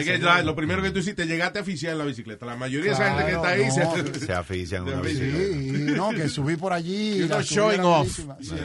No, porque Mire. si llego y que no, que estoy en- la gente no se va a identificar con eso. Yeah. Entonces, entonces yo decía, "Oye, esto es difícil. Yeah. Yo, yo había hecho una para practicar en Unive, una, como tres días antes. Sí. Y, y cuando iba entrando, yo no sabía que Unive era una universidad de, de riquitos. Yo ¿Qué con- pasa? Yo me gradué de ahí. ¿Qué pero yo no sabía, o sea, no, te voy a decir lo que me pasó cuando voy en mi bicicleta con mi mochila. eh, voy a... eh, pe- Perdón, La- ¿cómo, la cómo hasta qué hora va a ser esto entonces? No, ya acabamos ya. es que yo quiero ir a hacer otro break de pipí. No hay lunch. eh, Luis, entonces yo Ve haciendo yo- la historia de un niño. Yo cuando voy a Dominicana, como yo no sé dónde voy a dormir, yo ando, duermo aquí, duermo allí, cojo Boca Chica, y ando en la bicicleta, ya yo no ando en un carro, yo ando en mi bicicleta para todos lados, yo llegué a Unive en mi bicicleta, Yeah. con mi mochila. Y el, el, el seguridad me para y me dice, ¿para dónde vas? No, yo voy a una conferencia. Me dice, aquí no. Te- que tiene que ir a otro sitio, aquí no. Yo no, Adiós. señor, es aquí, déjeme enseñarle, mire. Ese soy yo, ese es el. Yeah. Dice, no, no creo que esté aquí. No, pues déjeme llamar Oye, enseñándole la vaina. Sí, déjame llamar. Entonces llamo y digo, mira, aquí no me dejan entrar, parece que hay algo. Y el tipo baja y le dice, mira, él es que va a la... Sí, es que no lo podíamos entrar, usted sabe, señor. Entonces yo, ¿qué- bueno, porque en la universidad la, la señorita sabe aquí. No, no Bueno, te estoy hablando de mi experiencia. Sí, la experiencia. Claro, mira la facha mía también. Sí, el tipo llega Ay. no, yo vine a una clase. Que, mira, asqueroso. y, ¿eh? y, y doy cinco pasos y digo, no, yo tengo que preguntarle al señor y me devuelvo. Y digo, señor, ¿por qué usted me paró? Ay, no, mi hijo, no, por favor. Eh, es mi trabajo. Digo, sí, pero usted no paró a nadie. El único que usted paró, Sí. ¿por qué? Por, por, por mi cara. A mí me pasan vainas increíbles, eh, eso que tú estás diciendo, right, Alma, y, Sí. y es testigo- ella no me creía hasta que no vio, no fue testigo de las vainas que me pasan a mí. O sea, yo una vez eh, voy a un concierto de Michael Jackson, el 9, de, dos días antes del 11 de septiembre, el tipo estaba en el Garden. Y entonces fui, un espectáculo encendido, como a mitad No, del estaba show. muerto ya en el 11 de septiembre. ¿Quién No. tú Ah, no, 2009 fue como. No, 2000 no, no, right. Sí, sí, sí, no, esto fue en el Está 2001. bien. Uno, uno, uno, sí, perdón, concierto. me confundí. Sí. Sí, se reúnen los Jackson Five, se reunieron con Michael Jackson, bueno, un concierto chulísimo. Y como a mitad del show, eh, paso- lo- ellos llaman, eh, vengan aquí al frente, y todo el mundo se para, los que están en la fila al frente, y van corriendo a, a- a- más cerca de la tarima. Y yo tranquilamente vengo y me paro, con mi camarita, a coger fotos, y tan pronto doy tres pasos, el security del Garden, ¿para dónde usted va? Estamos hablando de que habían cuatro mil gente corriendo para la tarima, y el tipo me para a mí. Al negrito. Sí. O sea, eh, y yo no podía entender esa vaina. Saliendo de, de otro concierto eh, del Garden, yo salgo del Garden y doy la vuelta para comprar una camiseta del concierto. Ah, pues me paró security. ¿Por dónde te va? El show se acabó ya. No, porque los kioscos estaban ahí. Dice, Get the fuck out of here. Y había gente yendo y comprando Y vainas. nunca te has sacado de un show que tú estás trabajando. nos- sí, nosotros hicimos la- una película una vez. eh, una premiere chulísima que hicimos en Times Square y alquilamos el museo de seda para la fiesta. Pues yo decía, la única manera de tener a Brad Pitt y a Madonna y toda esa gente alquila- alquilando el museo de cera. Y estaban en la fiesta y la, toda esa gente en el medio. eh. Pero cuando voy a llegar, o sea, sal- salimos de la película, primero la limusina y que nos iba a recoger no llega. So, llegamos a pie. Y entonces llego a... Y digo, yeah, Luis Jiménez. Y la tipa busca en la, en la vaina y me dice, you're not on the list. Y detrás de ella hay un póster grandísimo de la película con la cara mía. You know. Y yo le digo al tipo, look behind you. Y la- y- y- a la tipa, y, y ella mira. Y parece que el póster está muy grande, la eso ella no puede como discernir quién es. Y me dice, what? Y yo digo, that's my face. And that's my ass. Ajá. La nalga nalga el también. Y entonces la tipa vuelve y me dice, you're not on the list. Y yo digo, coño, pues chequea, this is my party. I rented I paid this for it." place. Ajá. You know? Y hasta que no llegó una asistente de alma, Belinda, Belinda llega y dice, "Oh, Belinda. Y entonces Belinda le dijo, sí, déjalos pasar. Y entonces nos dejaron pasar a la Pero fiesta no- nosotros. Tú, Qué brincaste, bárbaro, porque antes loco. de eso, la limusina de nosotros nos dejó. Sí, yo le dije sí, que Ah, la limusina y- nos nos nos dejado. por el lado de la basura. Y cuando salimos nos vamos a montar eh, la limusina de aventura. Ah, sí, llega, llega, la parquea la limusina y creemos que es para nosotros. Cuando nos vamos a montar, sale Romeo y Aventura y se montan y se van. Yo, bien. Pero eso no importa, you know.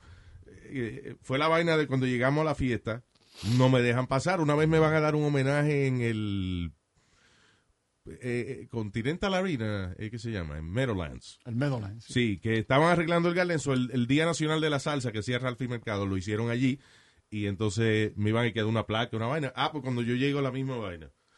Eh, Toffee se llamaba el tipo que... A Toffee, sí. Yo me acuerdo del Yeah. Toffee. Y yo conocí a Toffee, it's crazy. Yo, hey Toffee, ¿cómo estás? Me dice, hey, hey, hey, where you going?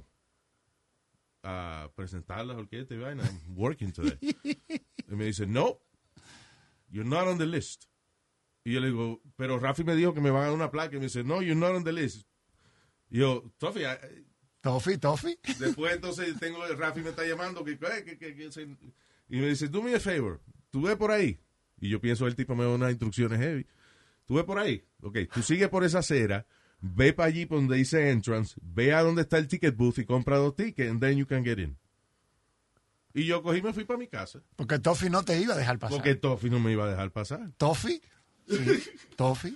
Una Tu vez fuiste Toffee. Pero sí. si él te decía, Carlos, no puede entrar. Tú no te la lista. Ah, El mejor, yo creo que el mejor Con una boina rebelde y vaina, el tipo tenía un borico así, siempre una camisa Y la barba- y la boina roja. y una barba así. Y otra vez fue eh, que hizo una, eh, eh, hicimos el primer show de comedia latina en el Teatro del Garden. Mm, qué Que no se había hecho nunca un show de comedia latina. So, y después teníamos un after party en Babalú, se llamaba el sitio. Y yo llego, entro a, a Babalú sin problema. Se me queda el celular, so, voy al carro y cuando voy a entrar de nuevo, ni para el carajo, no pude entrar a mi fiesta otra vez. Wow. Toffee. El eh, otro, del, del mismo Rafi Mercado, Lázaro. pero no me dejaron pasar ni para el diablo. Yo no sé quién carajo era. Nada más me encontré al, due- al dueño del restaurante cuando iba ya saliendo. Me dice, hey, where you going? Yo, "Ah, Don't worry, yo te explico mañana. Y me fui. Mm, qué ¿A ti no te fuerte. sacado de party que tú estás trabajando? Eh, Tú eres blanco, No, Carlos. no a ti no te pasan esas cosas. Sí, es verdad. no recuerdo. no, Mira, que yo fui a un party los otros días con unos panas, yo no Ah, salgo. ah. Y a ellos lo dejaron entrar y a mí no. Y yo le decía, pero ¿por qué yo no puedo entrar? Y ese tipo, no, just sneakers. Digo, what sneakers? Look at them. What? Digo, I'm sorry. Digo, wait, wait, but you know what? Pasado pero el tipo, vamos tres y a mí no me deja entrar y andamos casi, parecíamos el que compramos la ropa el mismo día. Ellos tenían tenis, yo también. Ellos lo dejaron entrar a mí no porque yo tenía tenis. Pero ellos tienen tenis. En San Lucia yo voy a un all inclusive, que está- me quedo en un resort, llegamos, estábamos cansados, so había un all inclusive de eso, eh, o sea, un restaurante, y te sabes que te dan una, en esos resorts te dan una, una vainita, una bandita para la mano, y con eso pues tú comes, porque, you know. So llegamos, y entonces está la mitad del restaurante vacío, y no nadie nos pregunta para sentarnos, so yo voy donde el tipo que está llamando gente y eso para sentarse, le digo, excuse me, uh, I would like to you know, to, uh, sit- sitting for two. Y el tipo no hace caso, sigue escribiendo vaina. Y yo le digo, excuse me. Me dice, we're busy. Y yo miro así, le digo, I'm sorry, but those, that table is empty. If you could. Y el tipo coge la vaina y hace, y se va. Y yo digo, y yo me voy detrás de ellos, excuse me, what the fuck was that? Y el tipo me hace así para darme. Oh, Y entonces yo digo, what the hell? Y después siguió caminando. Yo voy para atrás. Cuando voy para atrás, ya hay una muchacha sustituyéndolo en el, en el podio. Y le digo, excuse me, I need, may I speak to the manager? Y ella mira así y me dice, that was the manager. a mí me pasó, el otro día fue en Panamá. fuerte, Yo fui ah, mirando con la ropa. Yo estaba en una vaina de pesca. Yo dije, dije, un concurso de pesca. Yo nunca he ido a una vaina de pesca. Y voy, y era en un puerto donde atracan eh, eh, los, Delincuentes. barcos, los barcos at- grandes, estos, ¿cómo se llaman? Los, el crucero. Los los cruceros. uh. atracan los cruceros ahí.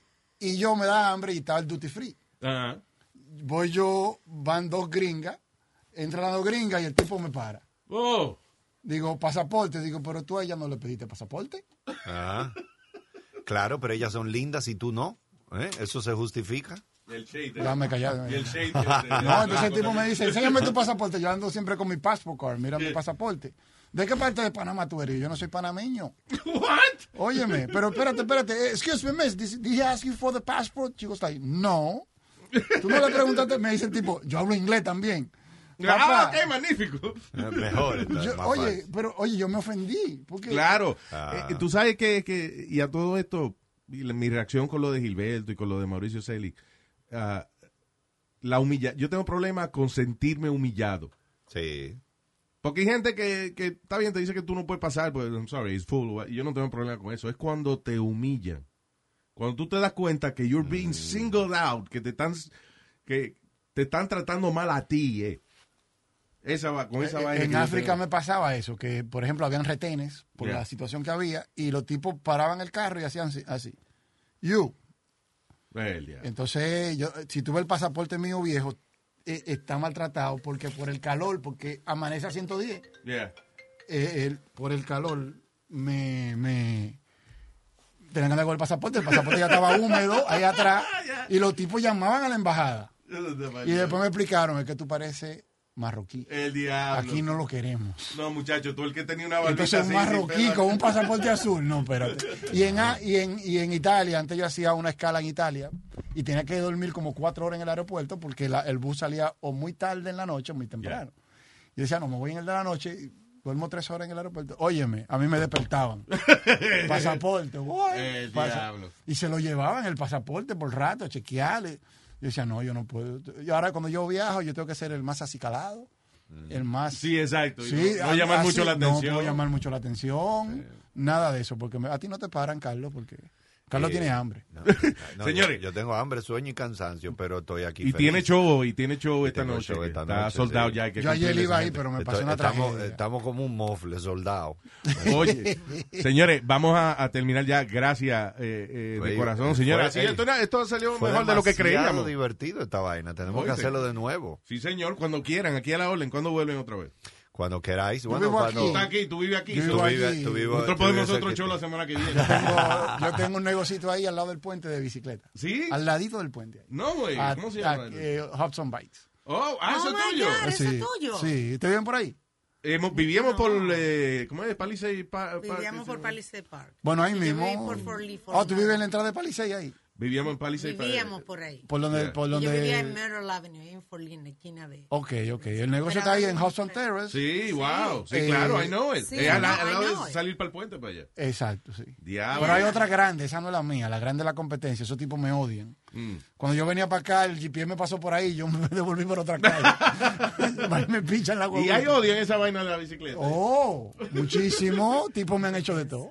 Es funny. Pero, pero desde al principio la gente se pone celosa, después se le va. Después se le va. Sí. Óigame, eh, muchas gracias, señores. Y, y para adelante. Ustedes tienen su social media, esa vaina. tú Sí, sí, eh, a mí me siguen en Instagram, Carlos. Bueno, todo lo mío es Carlos Comic. Y si entran a mi, pa- eh, mi Instagram es Carlos, Carlos Comic, que ahí es donde yo más publico. Y tengo una página web que es carloscomic.com y ahí si entran y se suscriben y llenan un formulario gratis, pueden ver un especial entero mío que se llama Cria- Criando Carajitos. Oh, cool. Y fue, lo grabamos en Jarro Café de Santo Domingo, una hora y 16 minutos. Pueden ver ese show entero gratis, lo pueden ver en streaming o lo pueden descargar. Oh, qué chulo. Para la gente. Y nada más lo que tiene que suscribirse. Yeah, if it's free. Very It's free. nice. Y el Y- mío es Montechi, déjame ver si tengo una vaina. Eh, espérate, déjame decir uno más, que es muy importante. Y después tú vas con Montechi. aprovechar, ¿eh? Tú, tú vas, tú este- vas a aprovechar, esto no es pero yo no he terminado. Y el- Terminado. Mi canal de YouTube, que es, eh, me buscan también como Carlos Comic en YouTube, subimos un video todos los miércoles a las, a las 9 de la noche, video nuevo Oh, cool. todas las semanas. Así que también me siguen por ahí. Nice. Ya, Yo no- terminé. yo no, Montechi. soy, yo no soy tan complicado. Montechi, M-O-E, eh, ¿cómo es la vaina? así mismo, como M-O-N-T-E-C-C-I, Montechi. El que no sepa escribir Monteche, Y- que no sabe escribir. Eso es, y es, una, es un proyecto de vida que yo emprendí hace 10 años. Ahora el primero de marzo cumple 10 años. Dije que tengo que hacer un party y una vaina. Yo no voy a gastar cuarto en eso. Bueno, esa- eh, oye, no, pero loco, una de las cosas que más yo admiro es la gente que se hacen ellos mismos. So, eso es fascinante. So, eh, es duro, es duro. Yo tengo cicatrices profundas.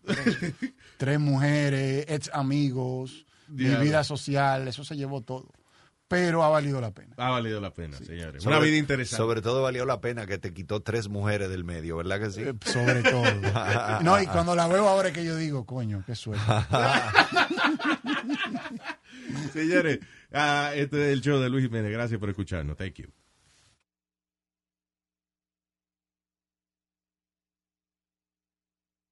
Así suena tu tía cuando le dices que es la madrina de pastel para tu boda. Y cuando descubre que ATT les da a clientes nuevos y existentes nuestras mejores ofertas en smartphones eligiendo cualquiera de nuestros mejores planes. Descubre cómo obtener el nuevo Samsung Galaxy S24 Plus con AI por cuenta nuestra con intercambio elegible. Conectarlo cambia todo. ATT. Las ofertas varían según el dispositivo. Están sujetas a cambios. La oferta del S24 Plus de 256 gigas disponible por tiempo limitado. Sujeto a términos y restricciones. Visita tt.com diagonal S-US diagonal Samsung para más detalles.